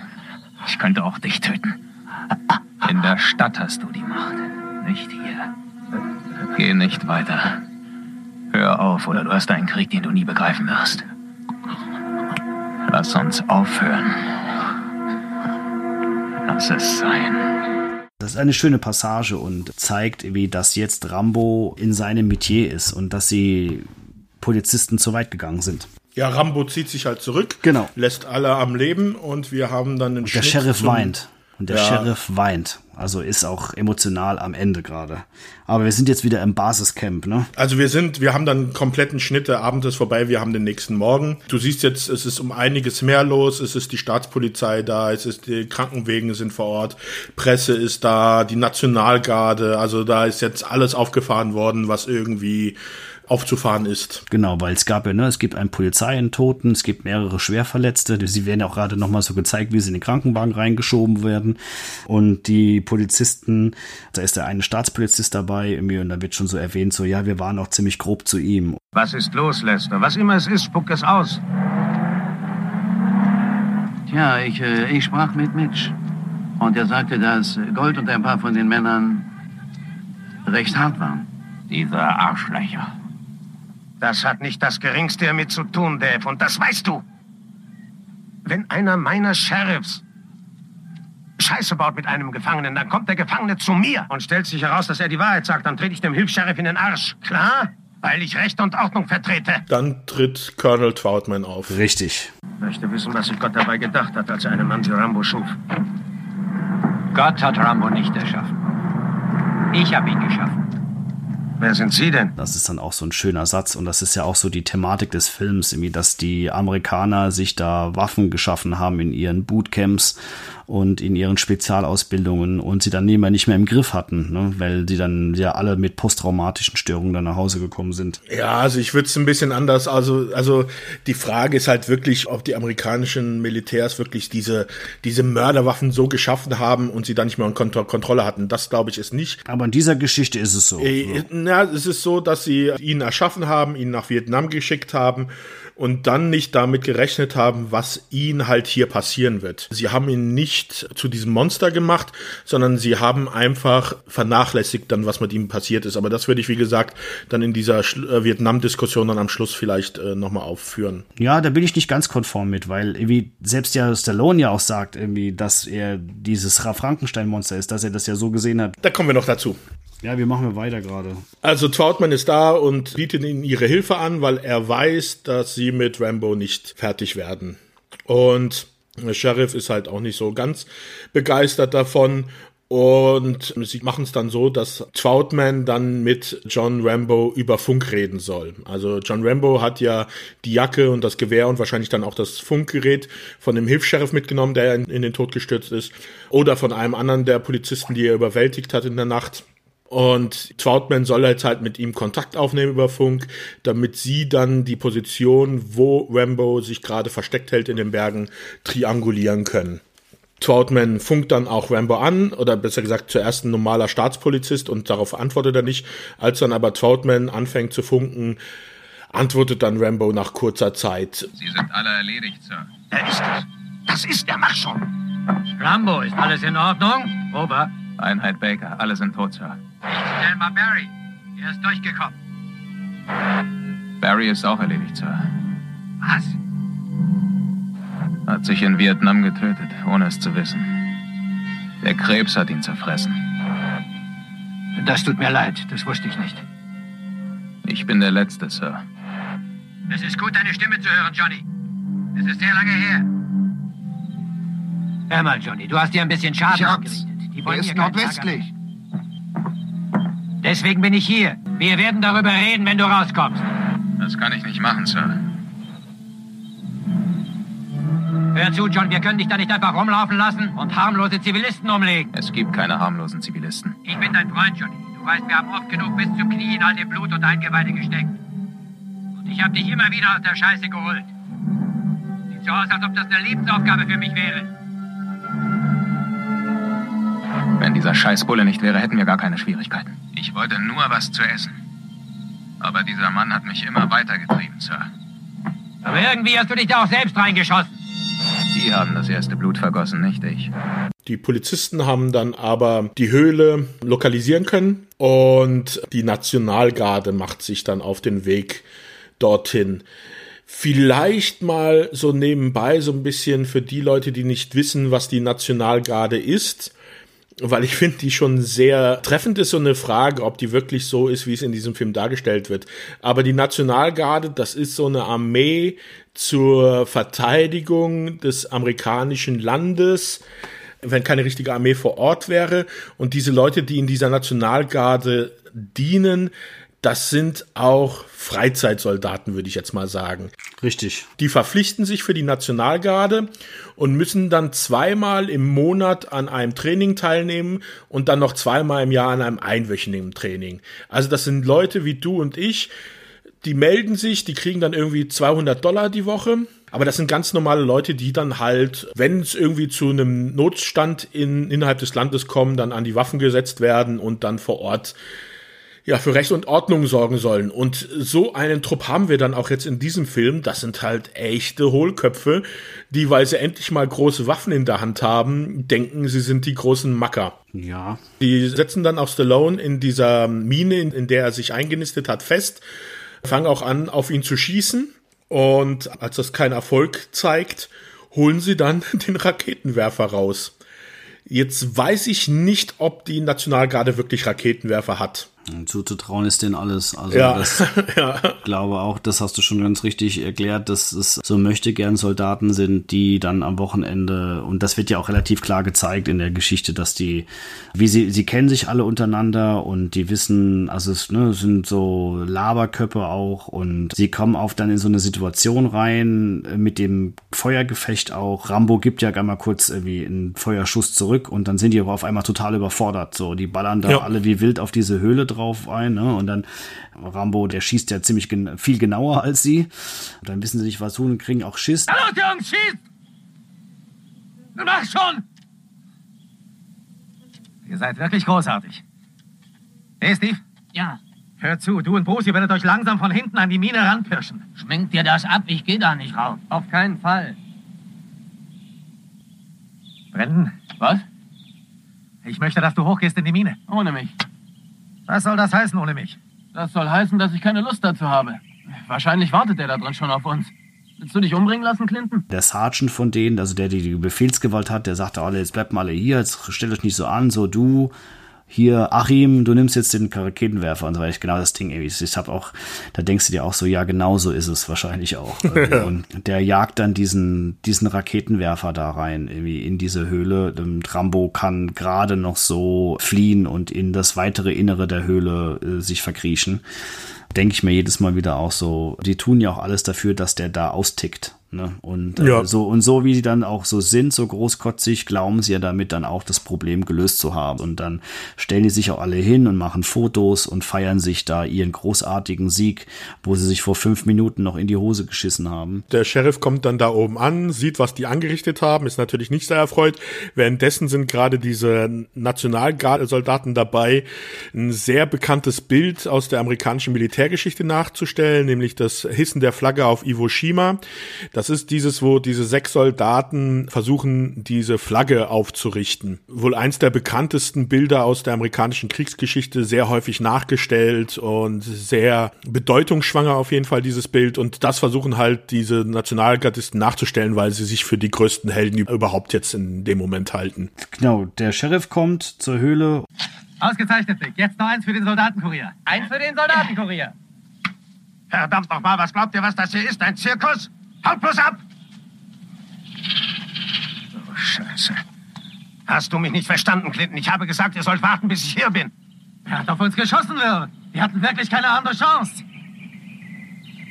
Ihr hattet Scheiße im Hirn. Wir müssen seine Leiche freigraben. Und da ist die Nationalgarde natürlich ein bisschen angepisst, dass sie da jetzt irgendwie auch noch arbeiten müssen. Sie hatten doch schon ihren Spaß und sind doch eigentlich fertig mit ihrer Arbeit. Und äh, dann sind wir in der Höhle und sehen, dass Rambo überlebt hat. Ja, da muss ich sagen, das ist die einzige Sequenz in diesem Film, dieser Bereich, den ich so unnütz finde. Weil welcher? Rambo in der Höhle, okay, dass man sieht, dass er überlebt hat, ist schön und gut, aber dann, wie er sich durch diese Höhle durchbuddelt mit diesen Ratten, die dann noch kommen, das, diese Sequenz, ich weiß nicht, warum die da drin ist, die war für mich äh, vollkommen überflüssig, hat eine, hat ein paar Minuten gebraucht, die irgendwie den Film zum Stocken gebracht hat. Das hätte man meiner Meinung nach viel schneller und viel einfacher lösen können, dass man halt sieht, dass Rambo überlebt hat, die Soldaten sind abgezogen und er buddelt sich irgendwie auf der anderen Seite der Mine halt raus. Dass man da wirklich diese paar Minuten damit braucht, wie er dann erstmal seine Fackel wieder zeigt. Okay, wir haben schon gesehen, dass er in der Wildnis überleben kann. Dass er eine Fackel macht, die anzündet, sich durch dieses Wasser durchkämpft, die Ratten springen auf ihn, er wirft die Ratten rum, kämpft sich da durch und sowas. Das war für mich so ein Knackpunkt in diesem Film, wo ich gedacht habe, das hätte es jetzt nicht nötig gehabt. Ich bin nicht komplett anderer Meinung, aber ich, also ich gebe dir recht, dass es vielleicht ein bisschen lang ist. Sowieso, ja. Hier und da hat man es vielleicht ein bisschen kürzer müssen, das mit den Ratten vielleicht, also, aber es ist total geil geleuchtet. Es ist tatsächlich ohne irgendeine Lampe geleuchtet, sondern nur wirklich mit dem Feuer der Fackel oder mit den Streichhölzern, die er da hatte. Wenn man überlegt, was bei sonst für ein Beleuchtungsaufwand irgendwie gefahren wird für so einen Film, und dann hat man diese Sequenz, wo die wirklich alle in der Finsternis sind und der das nur mit seinen Streichhölzern da.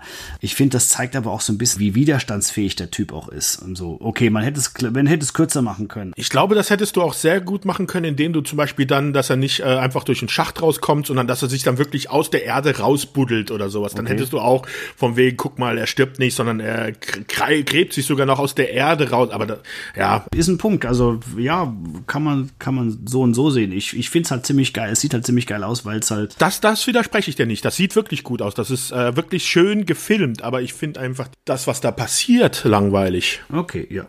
Okay, das haben wir beide einen Punkt. Steht's eins zu eins. genau, dann hast du jetzt ja schon vorgegriffen. Das muss ich kurz über meine Notizen weiter vorspringen. Also ich weiß natürlich, was passiert. So, der Sheriff ist relativ sauer und dann sieht man eine Einstellung von außen, dass der Troutman so auf den Hügel rauf guckt. Und er weiß, dass Rambo überlebt hat. Und ich denke mir immer, sieht er da den Rauch der Fackel und, und ist es das, was er sieht, irgendwie? Weil ich hatte immer in meinem Kopf, dass er den Rauch der Fackel sieht und dadurch weiß, aha, der lebt noch. Und äh, weißt du, aber irgendwie spürt er das doch eher, dass sein. Die Frage ist, ob er es weiß. Er sagt ja später auch nochmal, da spricht ihn ja auch dann der Sheriff drauf an. Sie sind ja noch hier, weil sie gar nicht davon ausgegangen ist, dass er gestorben ist. Und dann hat er gedacht, ich hab's mir gedacht. Also von wegen nicht, von wegen, ja. ich weiß es. Aber er hat einfach die Möglichkeit noch in Betracht gezogen, weil er weiß, wer John J. Rambo ist. Und die Wahrscheinlichkeit, dass er auch sowas überlebt, dann doch gegeben ist. Ja, genau, das sind wir jetzt ja ja auch in der Kneipe abends, eben die beiden, die sich ja eigentlich gerade auf dem Berg so ein bisschen uneins waren. Der Sheriff entschuldigt sich ja sogar jetzt sogar beim Troutman. Ne? Wenn ich vorhin zu weit ging, möchte ich mich hiermit entschuldigen. Ich, äh, ich kann das verstehen, Sheriff. Nein, das glaube ich nicht. Wissen Sie, wissen Sie, ich fühle mich, als wenn äh, als wenn Ihnen eine, eine große Chance genommen hätte. Ich wollte den Jungen töten.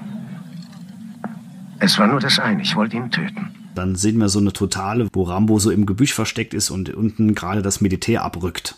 Mhm. Und so, die packen alle ein und die laufen auch wieder zurück, den Berg runter. Das ist diese Passage, wo tatsächlich jetzt alle weglaufen von der Kamera. Ne, also vorhin liefen alle drauf zu, jetzt wieder weg.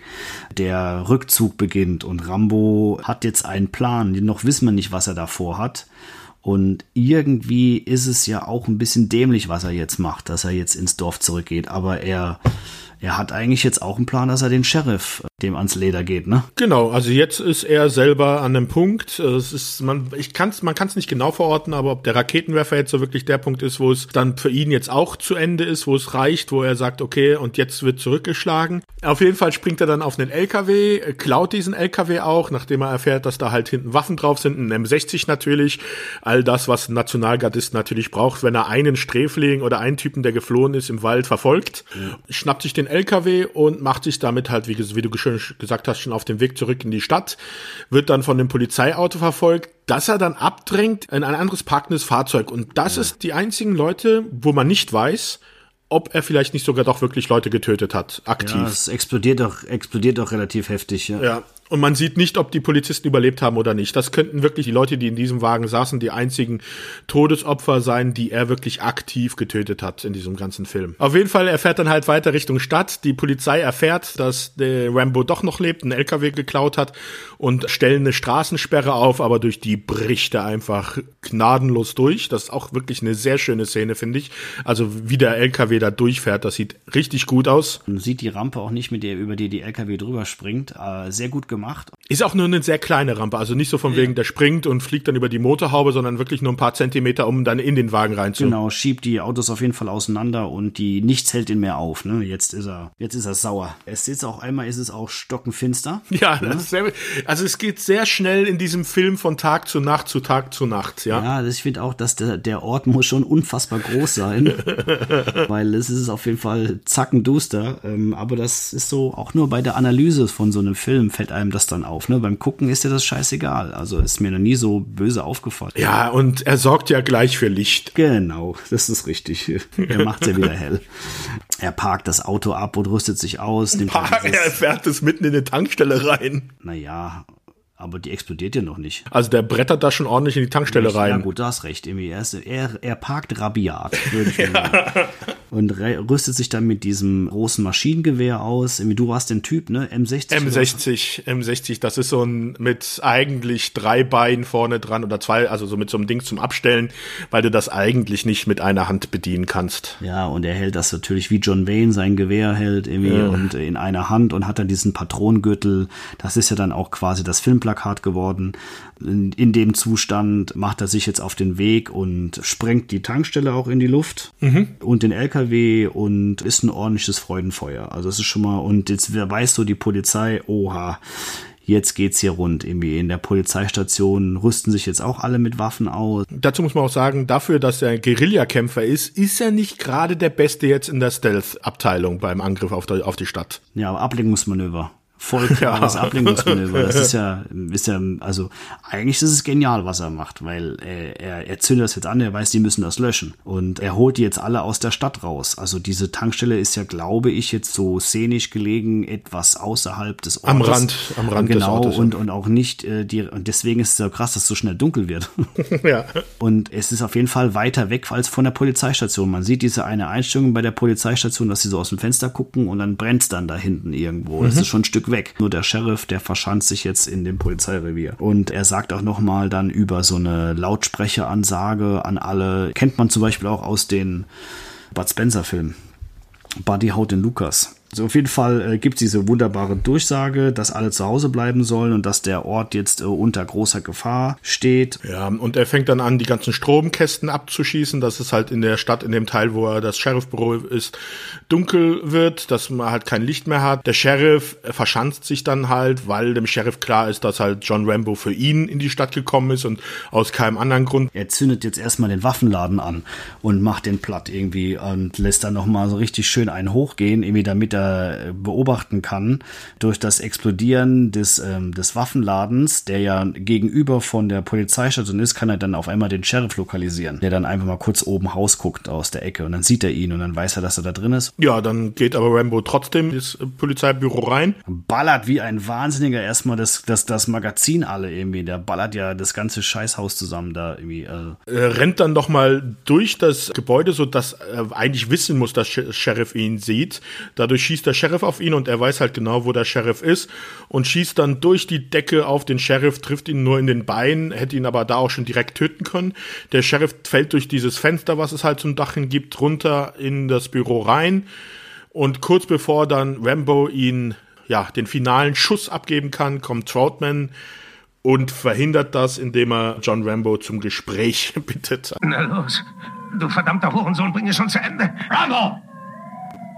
Rambo, tu es nicht! Rambo!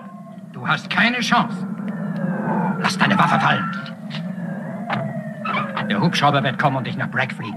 Und da hat dann halt Sylvester Stallone so seine fünf Minuten, wo er dann mal theatralisch schauspielern darf. Es ist vorbei. Nichts ist vorbei. Gar nichts. Ihr könnt nicht einfach aufhören. Es ist nicht mein Krieg gewesen.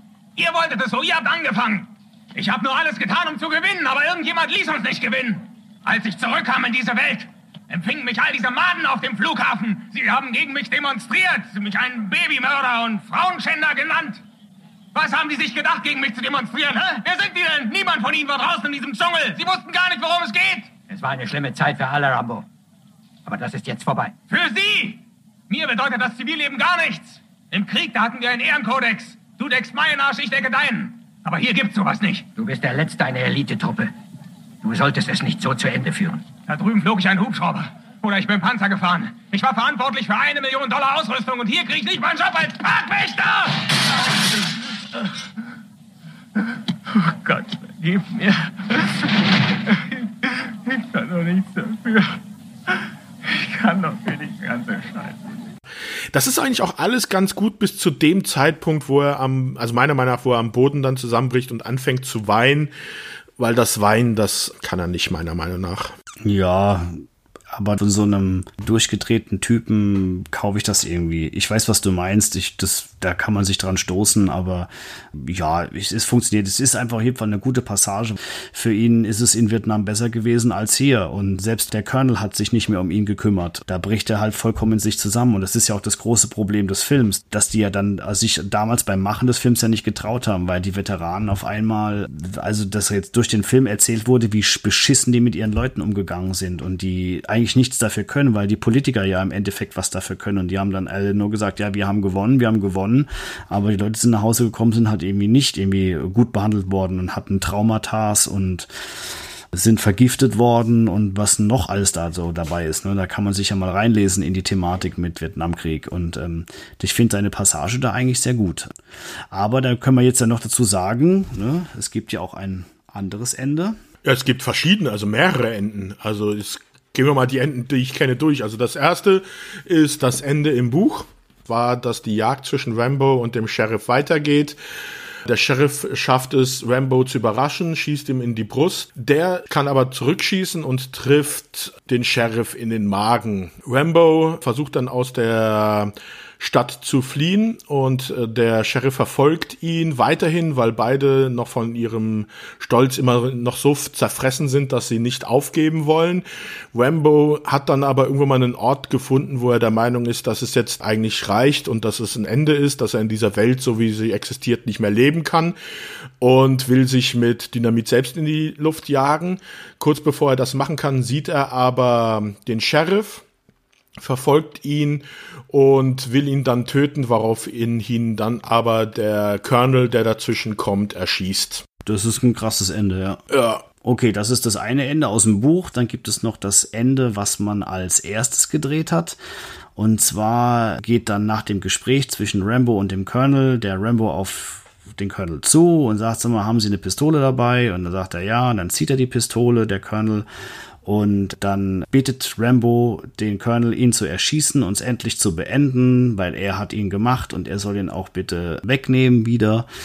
Und der Colonel zieht dann kurz zuvor zurück und dann ergreift aber Rambo noch die Hand und drückt dann ab und bringt sich halt quasi mit der Waffe des Colonels selber um und schießt sich so und dann sackt er zusammen und ist tot. Ja, es gab noch ein anderes Ende. Wo er lacht, oder was? nee, wo sie, wo sie ein Drehbuch stehen hatten, dass dann Rambo am Schluss in Zeitlupe aus der Polizeistation rausrennt und auf die Polizisten, die draußen sind, anfängt zu schießen und die dann zurückschießen und Rambo erschießen. Okay, hat man das gedreht? Gibt's das? Das weiß ich nicht, ob das gedreht worden ist. Ich habe nur gefunden, dass das auf jeden Fall eine Drehbuchversion war. Okay, Okay, ja, aber gut, da gab's ja auch, wie wir gehört haben, jetzt in dem 18 verschiedene Enden. das Ende, was ich ja gerade beschrieben habe, war das in der Version, auf wie man auf, auf die Test-Screenings gegangen ist.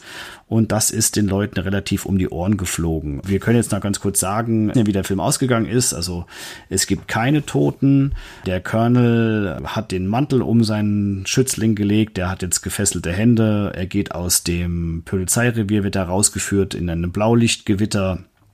Und damit endet der Film auch. Äh, was wir auch noch gar nicht besprochen hatten, ist, diese Version, die wir jetzt besprochen haben, ist ja diese 93-Minuten-Version, wie sie dann am Schluss veröffentlicht worden ist. Richtig. Der Originalcut, der Rohschnitt, war eigentlich dreieinhalb Stunden lang und Sylvester Stallone hat da wohl mal gesagt, dass der es so schlecht gewesen sein muss, dass es ihn und seinen Agenten auch schon irgendwie krank gemacht hat. Und Stallone ging davon aus, dass das seine Karriere zerstören würde. Und er wollte eigentlich sogar den Film aufkaufen, um ihn zu zerstören. Ja, genau. Hat er aber nicht hingekriegt und dann sind sie halt nochmal in den Schnitt gegangen, haben diesen ganzen Film auf 93 Minuten runtergeschnitten und das ist halt die Version, die rausgekommen ist und ich wüsste, also ich muss auch sagen, also diese 93 Minuten Version, die dürfte auch keine Minute länger sein. Der Film ist so, ich hatte ja schon gesagt, ich habe mein Problem mit dieser Höhlenszene, das ist die einzige, aber ansonsten ist der Film eigentlich recht gut durcherzählt, aber äh, ich stelle mir das gerade vor, wenn du so einen Film auf drei Stunden ziehst, dann wird das halt wirklich langweilig. Also ich weiß gar nicht, wie die auf die Idee gekommen sind, aus dem Stoff dreieinhalb Stunden zu machen. Ja, es gibt relativ viele Szenen aus Vietnam, ne? Die Flashbacks sind ja ziemlich länger. Mhm. Ich habe auch schon so bei den and ausgeschnittenen Szenen kann man so sehen, wie Rambo da eine Alte klar macht in Vietnam und so und auch mit ihr äh, zum Geschlechtsakt kommt. Das wird wahrscheinlich, das haben sie wahrscheinlich zwei Stunden lang gedreht. Sonst kann ich mir das auch nicht erklären.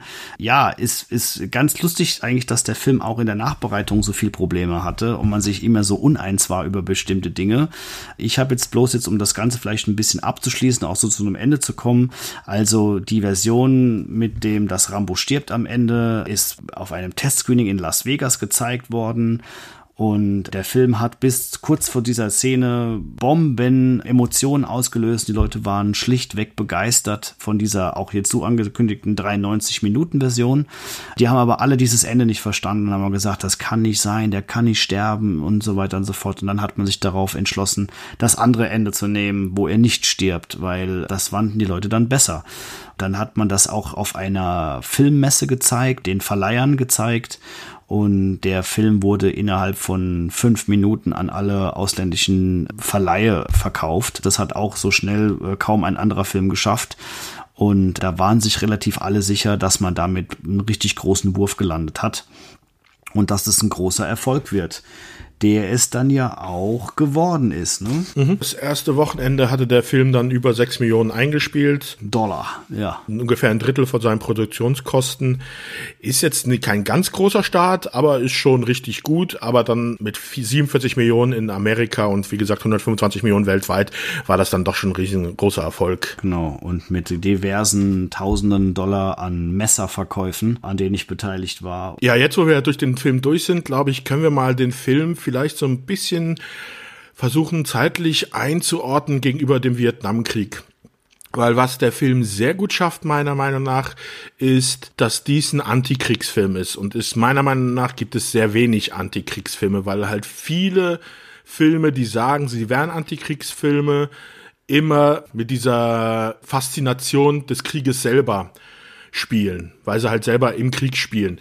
Das macht ja dieser Film gar nicht, sondern er zeigt uns auf, was mit Leuten passiert ist, die aus dem Krieg zurückgekommen sind. Und da ist der Rambo ein hervorragender Film, weil wir hier einen Charakter haben, der eindeutig mit posttraumatischen Belastungsstörungen wieder zurückgekommen ist aus dem Vietnamkrieg und er da einfach damit allein gelassen wird. Also was mich sehr schockiert hat, als ich so ein bisschen dann nachgelesen habe, ist, dass es mehr Vietnam-Veteranen gibt, die an Selbstmord gestorben sind, als Soldaten, die im Krieg selbst gefallen sind. Also während des Vietnamkriegs gibt es eine offizielle Zahlen, dass 58.193 Soldaten, amerikanische Soldaten gestorben sind. Und bis im Jahr 2010 haben mehr als 60.000 Vietnam-Rückkehrer Selbstmord begangen. Und da sieht man schon sehr gut, wie die amerikanische Gesellschaft mit den Rückkehrern aus diesem Krieg umgegangen sind. Ich hatte es ja vorhin schon mal erwähnt, es gab diese Kampagne About Babies, wo halt dieses Bild war mit den getöteten Kindern und den Frauen, wofür amerikanische Soldaten verantwortlich waren dieser Krieg war ja dann so ab Ende der 60er, Mitte der 70er oder äh, Anfang der 70er ja in der amerikanischen Gesellschaft wirklich verhasst. Also äh, die Leute sind auf die Straße gegangen, haben gegen diesen Krieg demonstriert. Und genauso ist es halt dann, dass die, als die Soldaten wieder zurückgekommen sind, nicht so behandelt worden sind, wie man eigentlich mit Kriegsrückkehrern umzugehen hat. Nicht jetzt, dass man da der Gesellschaft einen Vorwurf machen sollte, meiner Meinung nach, dass die, Gesell dass die Leute auf die Straße gegangen sind, gegen den Krieg demonstriert haben. Das ist vollkommen ihr gutes Recht. Das haben sie auch zu Recht gemacht. Es gab natürlich auch bei den amerikanischen Soldaten, die Kriegsverbrechen begangen haben, aber da hätte dann das Militär und die Regierung die Rückkehrer besser unter ihre Fittiche nehmen müssen und für die Leute sorgen müssen. Aber das ist ein Problem, das es ja immer wieder gab. Also es kennt es ja auch aus dem Afghanistan-Krieg, äh, gibt es ja genauso Geschichten mit Soldaten, die zurückgekommen sind und sich nicht wieder in das normale Leben zurückgefunden haben. Und das erzählt dieser Film wirklich sehr gut. Ja, ich finde, da sind zwei unterschiedliche Dinge. Also das eine ist ja generell, dass Krieg einfach nur scheiße ist.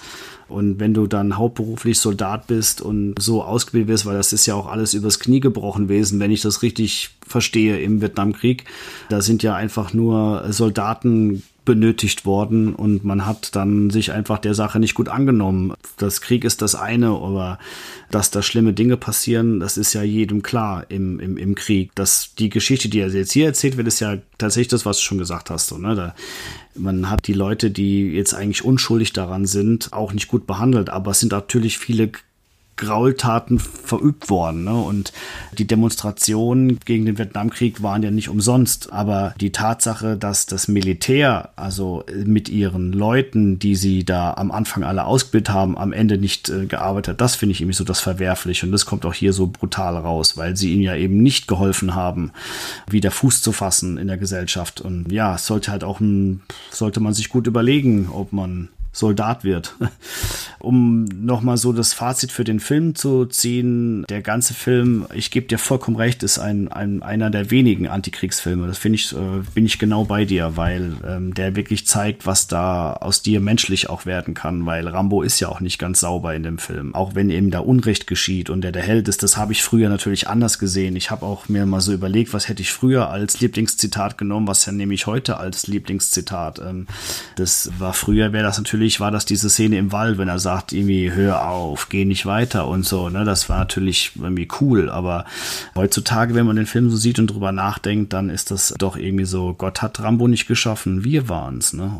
Das jetzt aus einem anderen Blickwinkel und gerade so zeitpolitisch, das habe ich ja vorhin auch schon mal angerissen, ist das irgendwie gerade, passt das ja wie die Faust aufs Auge, was abgeht auf der Welt mit Polizeigewalt und mit diesem ganzen, wie gehen wir eigentlich miteinander um deswegen ist es ein gutes Beispiel. Ich finde, wir haben ja auch schon so in der Vorbestellung gesagt, so man muss ja ganz kurz jetzt noch, wir werden sie in einem Podcast nicht erwähnen, weil wir sie nicht für so wichtig erachten, die Filme, aber die Nachfolgefilme sind ja zum Beispiel was ganz anderes. So, wir reden ja nur über den ersten Teil, weil das wirklich ein Film ist, der dich zum Nachdenken bringt. Irgendwie, wie ist das alles zu verstehen und wie ist das alles so gelaufen und wie diese Ungerechtigkeit und der hat ja wirklich eine, star eine starke Message und steht auch für eine gewisse Gruppe von Leuten ein und versucht auf das Schicksal hinzuweisen. Aber der Rest, der auf diesem Film basiert, das ist ja alles Mumpitz, oder?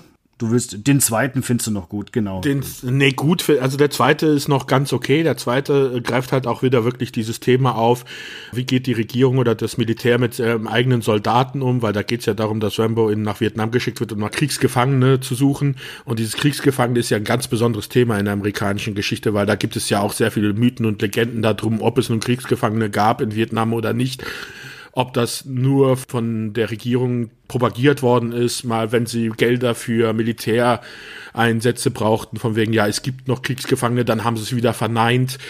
Und äh, hier ist es ja auch so, dass dann John Rambo sogar von der Regierung oder von dem Militär dann zurückgelassen wird, als er Kriegsgefangene findet. Das ist schon, ist schon ganz okay erzählt. Das Interessante dabei ist ja auch sogar, dass äh, James Cameron bei dem Drehbuch mitgeschrieben hat. Ja. Also der zweite Teil, der ist noch okay. Also der ist dann schon um einiges actionlastiger, aber nicht so viel, nicht so actionlastig, wie man sich dann eigentlich sich so denkt. Also er ist auch nicht so übertrieben wie dann die späteren Filme, aber dann mit dem dritten Teil, da wurde es dann halt wirklich extrem schwarz-weiß-Zeichnung, weil das ist nämlich auch das, was ich bei diesem ersten Teil sehr gut finde. Okay, wir haben diesen älteren Hilfs-Sheriff, der ja wirklich ein Arschloch ist und der Bösewicht in diesem Film. Aber die beiden Kontrahenten, meiner Meinung nach, gibt es da keinen Bösewicht. Das sind zwei starkköpfige Leute, die aneinander geraten. Der Sheriff hätte jederzeit sagen können, okay, dann lass ihn ziehen, wie es der, der Troutman ihm vorschlägt, dann in zwei, drei Wochen wird er irgendwo in Seattle verhaftet, wenn er da irgendwo an der Tankstelle oder sowas arbeitet. Aber genauso gut hätte dann zum Beispiel auch John Rambo sich irgendwann mal einfach hinlegen können, Hände über den Kopf und hätte sagen können, okay, stellt mich vor Gericht, wir schauen, was passiert. Ich äh, kann mich verteidigen, ich habe niemanden aktiv getötet und so weiter. Also beide hätten die Möglichkeit immer gehabt, irgendwann mal sage, zu sagen, jetzt ist hier Schluss. Aber das sind beide solche Sturköpfe und so verankert in ihren, in ihrem Stolz und in dem Weltbild, dass die halt einfach sich aneinander hochreiben und dass du halt dann siehst, wo sowas hinausführen kann. Ich habe jetzt mal eine krude These, mhm. eine Frage, die ich dir stellen will, irgendwie so. Meinst du, der, oder die Geschichte hätte funktioniert, wenn der Film gehießen hätte Sheriff John Teasel und hätte aus der Sicht des Sheriffs äh, gespielt und so weiter, weil der Film ist ja, du magst ja Rambo nur, Klar, weil er hat dieses Schicksal und es ist auch gut erzählt. Magst du Rambo? Ja, schon, auf jeden Fall. Doch, ich hatte auf jeden Fall meine Sympathien von Anfang an. Also er tat mir leid. Ja, das ist ein guter Punkt. Aber ich, ich mag ihn nicht. Weil es gibt in diesem Film die einzige, die einzige Szene, wo er sympathisch rüberkommt, ist am Anfang, wenn er bei dieser Dame ist. Genau. Und nachdem er erfährt, dass er ein Kumpel ist, ist er ja ein emotionstoter Mensch. Das ist ein guter Punkt. Das finde ich ein richtig guter Punkt, weil da muss ich jetzt wirklich drüber nachdenken, ob ich ihn wirklich mag oder nicht. Ich habe jetzt einfach mal lapidar gesagt, ja, mag ihn, weil er halt irgendwie die Hauptfigur, das ist das, was ich gerade sagen wollte. Er ist einfach die Hauptfigur in der Geschichte, ne? So, es heißt Rambo, es steht Rambo drauf und er wird da auch nämlich gut behandelt und er flieht und so weiter und so fort. Mhm. Wir haben Mitleid mit ihm, wie du gerade schon richtig gesagt hast. Das ist vollkommen guter Punkt. Aber die Geschichte würde die funktionieren, wenn sie, wie gesagt, wenn sie heißen würde Sheriff Teasel und es wäre reine die Sicht des Sheriffs. Da ist ein Sheriff im Ort, irgendwie, da kommt mhm. ein Arschloch rein, irgendwie, der kloppt deine ganzen Leute zusammen, dann bringt er noch deinen besten Freund um und du willst ihn einfach fangen und am Ende ballert er die ganze Stadt zusammen und du willst als Sheriff ihn einfach nur fangen. Hätte auch funktioniert. Ich ja? glaube, würde, würde funktionieren, wenn du nicht sehen würdest, also dass du wirklich aus der reinen Sicht von diesem Sheriff die ganze Szene siehst, also nicht mitbekommst, wie die Hilfs-Sheriffs mit dem Rambo umgegangen ist und was da alles vor vorgefallen ist. Das darfst du nicht sehen. Das darf dir erst am Schluss gesagt ja, klar, werden. auf jeden Fall, auf jeden Fall. Aber wenn der Sheriff die auch Person wäre, würde es genauso die, funktionieren, die Geschichte. Ja, ja. Und es könnte vielleicht hinten raus erst rauskommen, dass er ein Kriegsgefangener ist oder dass er gefoltert wurde oder sonst irgendwas und deswegen mhm. durchgedreht ist. Also könntest du die Geschichte auch über den Punkt spielen. Ich glaube, dass das Buch, ich habe es ja wie gesagt nicht gelesen, aber das Buch hat ja nicht so eine krasse Parteinahme für Rambo, ne? sondern es ist ja eher, also es ist aus beiden Perspektiven erzählt, oder? Ja, bei dem Buch ist es ja auch so, da hast du nicht vergessen, das ist 1972 rausgekommen. Da war der Vietnamkrieg noch nicht zu Ende und da war, wusste man ja auch noch gar nicht, wie da mit diesen Kriegsrückkehrern umgegangen wird. Also diesen so? Punkt okay. konnte, mit diesem Punkt konnte er gar nicht, äh, diesen konnte er gar nicht erkennen. Also der Autor hat ja irgendwann mal auch gemeint, dass ihm der Film besser gefällt als sein Roman. Okay. Da geht es wirklich in dem Buch mehr mehr um dieses Korea-Veteran gegen Vietnam-Veteran. Der stolze Koreakrieger, der aus einem siegreichen Krieg zurückkommt, trifft oder zurückgekommen ist, trifft auf einen Soldaten, der in einem Krieg, der kurz vor dem Verlust steht, der schlechte Presse hat, wo sich die Soldaten nicht ehrenhaft verhalten haben, kommt als Hippie zurück und beschmutzt sozusagen sein Andenken an das Militär. Es ist so krass, ne, dass du überlegst, also ich bin mir relativ sicher, dass in allen Kriegen unfassbares, schlimme Dinge getan werden, auch so seit es diese Scheiße gibt, ja. Und nur weil es in dem Vietnamkrieg auf einmal diese Presseabteilung gab, diese Combat Camera und so weiter und so fort, ich glaube, das ist ja auch eine der Erfindungen des Vietnamkriegs, ist das überhaupt erst ans Tageslicht getreten. Also, also von dem Militär eigen inszenierte Presseabteilungen, die darüber berichtet haben, ne? weil die Presse auf einmal so weit mitgegangen ist. Und äh, deswegen ist dieser Krieg ja so schlimm wahrgenommen worden. Im Koreakrieg da gab's halt keine Presse, wenn man mal ganz ehrlich ist. Ne? Da gab's irgendwie, da wurde über die Erfolge berichtet und die Wochenschau oder so weiter und so fort. Und ich denke mir, dass da genauso viel Übel passiert ist. So eine Nummer dann als Sieg zu deklarieren, obwohl es gar kein Sieg war, sondern eine Schmach war, das ist ja auch aktuell gerade in Amerika. Ja, aber man muss auch sagen, dass insgesamt das, der, der ganze Vietnamkrieg, wie er dann ja vermarktet worden ist oder äh, dargestellt worden ist, dann auch in Filmen und so weiter, wenn du dir die Filme anschaust, das kommt dir ja immer so vor, als wenn jeder Soldat, der in Vietnam war, die Hölle durchschritten hat. Aber wenn man sich das mal genauer anschaut, der Großteil der Soldaten, die waren gar nicht wirklich im Dschungel, sondern die waren in irgendwelchen Städten stationiert. Da ist es eigentlich für die meisten Soldaten eher gewesen wie bei Good Morning Vietnam als jetzt Apocalypse Now oder so. Aber dadurch einfach auch dann wie die Filme, natürlich gab es auch solche Momente, wo es da diese Grabenkämpfe und was weiß ich nicht, also im Dschungel gab und die ganz schlimmen Szenen. Aber das wird halt so durch die Filme und durch die Medien in den Vordergrund gerückt, dass es halt das, das Bild ist, das wir halt vom Vietnamkrieg kennen. Ja, du, ich war nicht dabei, deswegen ist das natürlich auch immer so ein bisschen wir wissen es ja auch nur aus Büchern, Fernsehberichten, Ja. Dokumentationen und deswegen, aber was ganz klar ist, ist irgendwie, wie sieht so eine Gesellschaft so einen Film an und man hatte sehr viel Angst, dass der Film einen riesen Shitstorm auslöst, ne? also dass das Investment sich nicht auszahlt. Und das, dem war ja nicht so, sondern der Film ist ein Riesenerfolg geworden. Wir waren ja jetzt schon ganz kurz bei den Folgefilmen. Da sage ich auch nicht weiter zu, da gebe ich dir vollkommen recht. Der zweite ist für mich auch okay. Der dritte ist absurd. Und vier und fünf existieren für mich gar nicht. Das ist halt einfach nur Geld verdienen. Und äh, ich habe den fünften tatsächlich letztens mal geguckt aus Langeweile. Und das ist ja wirklich, das hat ja überhaupt gar nichts mehr zu mit so einer bemitleidenswerten Figur wie John, John Jochen Rambo. Deswegen äh, absurd. Äh, Geld verdienen, abhaken, braucht man nicht wirklich. Ähm, wer das gerne gucken möchte, wer jetzt auf diesen Gore-Sachen steht, irgendwie da ist was dabei, da werden Leute relativ kreativ in die Luft gejagt und gejagt irgendwie, aber passt überhaupt nicht zu diesem ersten wirklich tollen Film. Es gibt natürlich immens viele Merchandise-Artikel. Also das Messer habe ich jetzt schon mehrfach erwähnt. Es gibt auch Bogen. Also es ist ein bisschen wie bei Star Wars. Es gibt eigentlich nichts, wo man Rambo nicht draufgeklebt hat. Es gibt sogar Obst mit Rambo drauf. Das finde ich auch absurd. Äh, Rambo-Obst. Das wäre mal nicht schlecht, ne? Ja, wenn der es clever gemacht hat, aber ich habe mal, ich habe natürlich den Apfel ein bisschen gegoogelt, da lässt sich ja keiner irgendwie drauf. Also Rambur-Apfel gibt's, ist auch in Deutschland weit verbreitet. Das ist also nicht nur ein amerikanischer Apfel. Der wird auch hier viel angebaut. Das wäre geil. Rambo-Äpfel. Wahrscheinlich nach diesem Podcast, weil den so viele Leute hören, dass sie jetzt sagen, ja, das wäre doch eine gute Idee.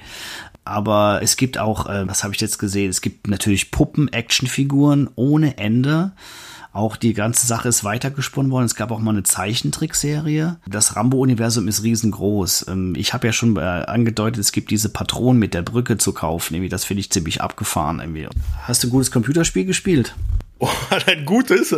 Ja. Also es gab 1985 äh, ein Rambo-Spiel von Ocean. Ocean ist so ein Vertreiber für Computerspiele gewesen, die sehr viele Filme und Serien als Computerspiele umgesetzt haben. Robocop. Ja, und da gab es dann auch ein schönes Rambo-Spiel, bei dem du dann durch die Gegend läufst, Leute entweder mit Messer, Bogen, Maschinengewehr oder Granate abstechen musst. Du kannst dann auch eine Granate auf Häuser werfen, um dann dort einen Schlüssel oder sowas zu finden. Also eindeutig so wie der Film. Also es ist schon sehr abstrus gewesen, das Spiel. Ja, es gab, glaube ich, für jeden Teil gab es irgendwie ein C64-Spiel, ne, damals. Irgendwie, das Ja. konnte man, je nachdem war das Setting, es waren aber immer Jump'n'Run-Spiele mit ein bisschen Ballern. Also kreativ war es nicht. Also, wer jetzt noch ein schönes Rambo-Spiel rausbringen möchte, Da gab es doch irgendwie eins von 2000 irgendwas. gab's das? Ja, das habe ich nicht gefunden, irgendwie, aber Ich glaube 2015 kam noch mal eins raus. Ich habe das jetzt selber auch nicht gespielt. Das ist halt dann wirklich so in der modernen, also aus der Ego-Perspektive wie ein Shooter. Aber da kann ich nicht viel zu sogar sagen, weil ich es jetzt echt nie gespielt ich habe. wüsste auch nicht, was man da für ein gutes, kreatives Spiel draus machen könnte, außer, Also, also die zweiten, dritten und so Teil ja, aber aus dem ersten kannst du einfach kein Spiel machen. ja, nee. Oder so die, die Verfolgungsfahrt. ja, am Anfang den Berg. Need for Speed Rambo. Ja, genau. Das wäre doch mal nicht schlecht. Ja, oder du nimmst Rambo als Mortal Kombat äh, Charakter oder sowas. Irgendwie, das ist ja auch modern, dass die jetzt irgendwie eingebaut werden, die Filmcharaktere in Prügelspiele. Dann haben wir, haben wir eigentlich alles erklärt, oder?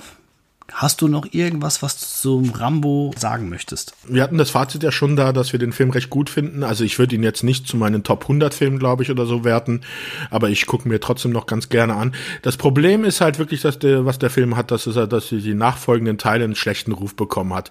Weil wenn man heutzutage von Rambo spricht, dann denkt man an den Rambo aus dem zweiten oder dritten oder späteren Teil. Und äh, für die Leute, die den Film halt noch nicht gesehen haben und sich denken, ach, so ein Kriegsmist, das muss ich mir nicht angucken. Ihr werdet wahrscheinlich jetzt bei dieser Folge gehört haben, dass es bei diesem Film doch etwas anders ist und dass man ihm vielleicht doch mal eine Chance geben sollte. Auf jeden Fall. Davon gehe ich ja aus, dass wir hier mit Leuten gesprochen haben, die den Film schon gesehen haben. Ansonsten tut's mir leid, dann haben wir ein bisschen gespoilert. Äh, dann braucht ihr euch den Film jetzt nicht mehr angucken. Aber ich habe ja auch schon gehört, dass viele Leute den Film noch mal gucken nach unserem Podcast und das mit neuen Augen sehen. Das macht ja auch irgendwie ein bisschen Spaß und ich hoffe, dass das auch in diesem äh, Teil der, der Fall ist. Ja, man kann, man konnte ihn bis eben noch auf Amazon gucken, ne? Und auf Netflix sogar, aber ab sofort kostet er Geld. Ja. Das ist ja, wird aber vielleicht mal wieder ins Programm mit aufgenommen, ähm, wenn man ihn nicht zu Hause in der Videothek hat in seiner eigenen Sammlung hat. Ich habe so eine Blu-ray-Box, eine Zusammenfassung mit allen Filmen, die habe ich mir mal gekauft, weil da ist auch eine sehr gute Dokumentation dabei, auch über Vietnamkrieg irgendwie. Die ist sehr gut gemacht, kann ich nur empfehlen. Auch wenn ich gesagt habe, dass ich den zweiten und den dritten Teil nicht so mag, aber ich habe das der Vollständigkeit halber dann gekauft. Aber vier und fünf gehört für mich wirklich nicht dazu, weil ich die wirklich unfassbar schlecht finde. Mein Fazit habe ich ja schon gegeben. Ich, aber der, der nicht in deinen Top 100 ist, irgendwie, dann würde ich mal gerne deine Top 100 wissen. Meinst du nicht, der ist in deinen Top 100? Dass du überhaupt eine Top 100 hast, das ist ja, das ist ja ein Arsch voll Filme. Ey. Ja, du darfst heute verabschieden. Ich habe immer, ich habe gemerkt, ich habe immer die letzten Male verabschiedet. Jetzt darfst du heute mal. Ja, dann wollen wir es mal kurz und bündig machen. Ich bedanke mich bei allen ZuhörerInnen, dass ihr heute mal wieder Zeit gefunden habt, uns zuzuhören bei dieser schönen Folge. Es wird mehr geben. Wir sind dabei, die nächsten Folgen vorzubereiten und dann wünsche ich euch noch ein, einige schöne Wochen und bis zur nächsten Folge dann. Alles Gute. Tschüss.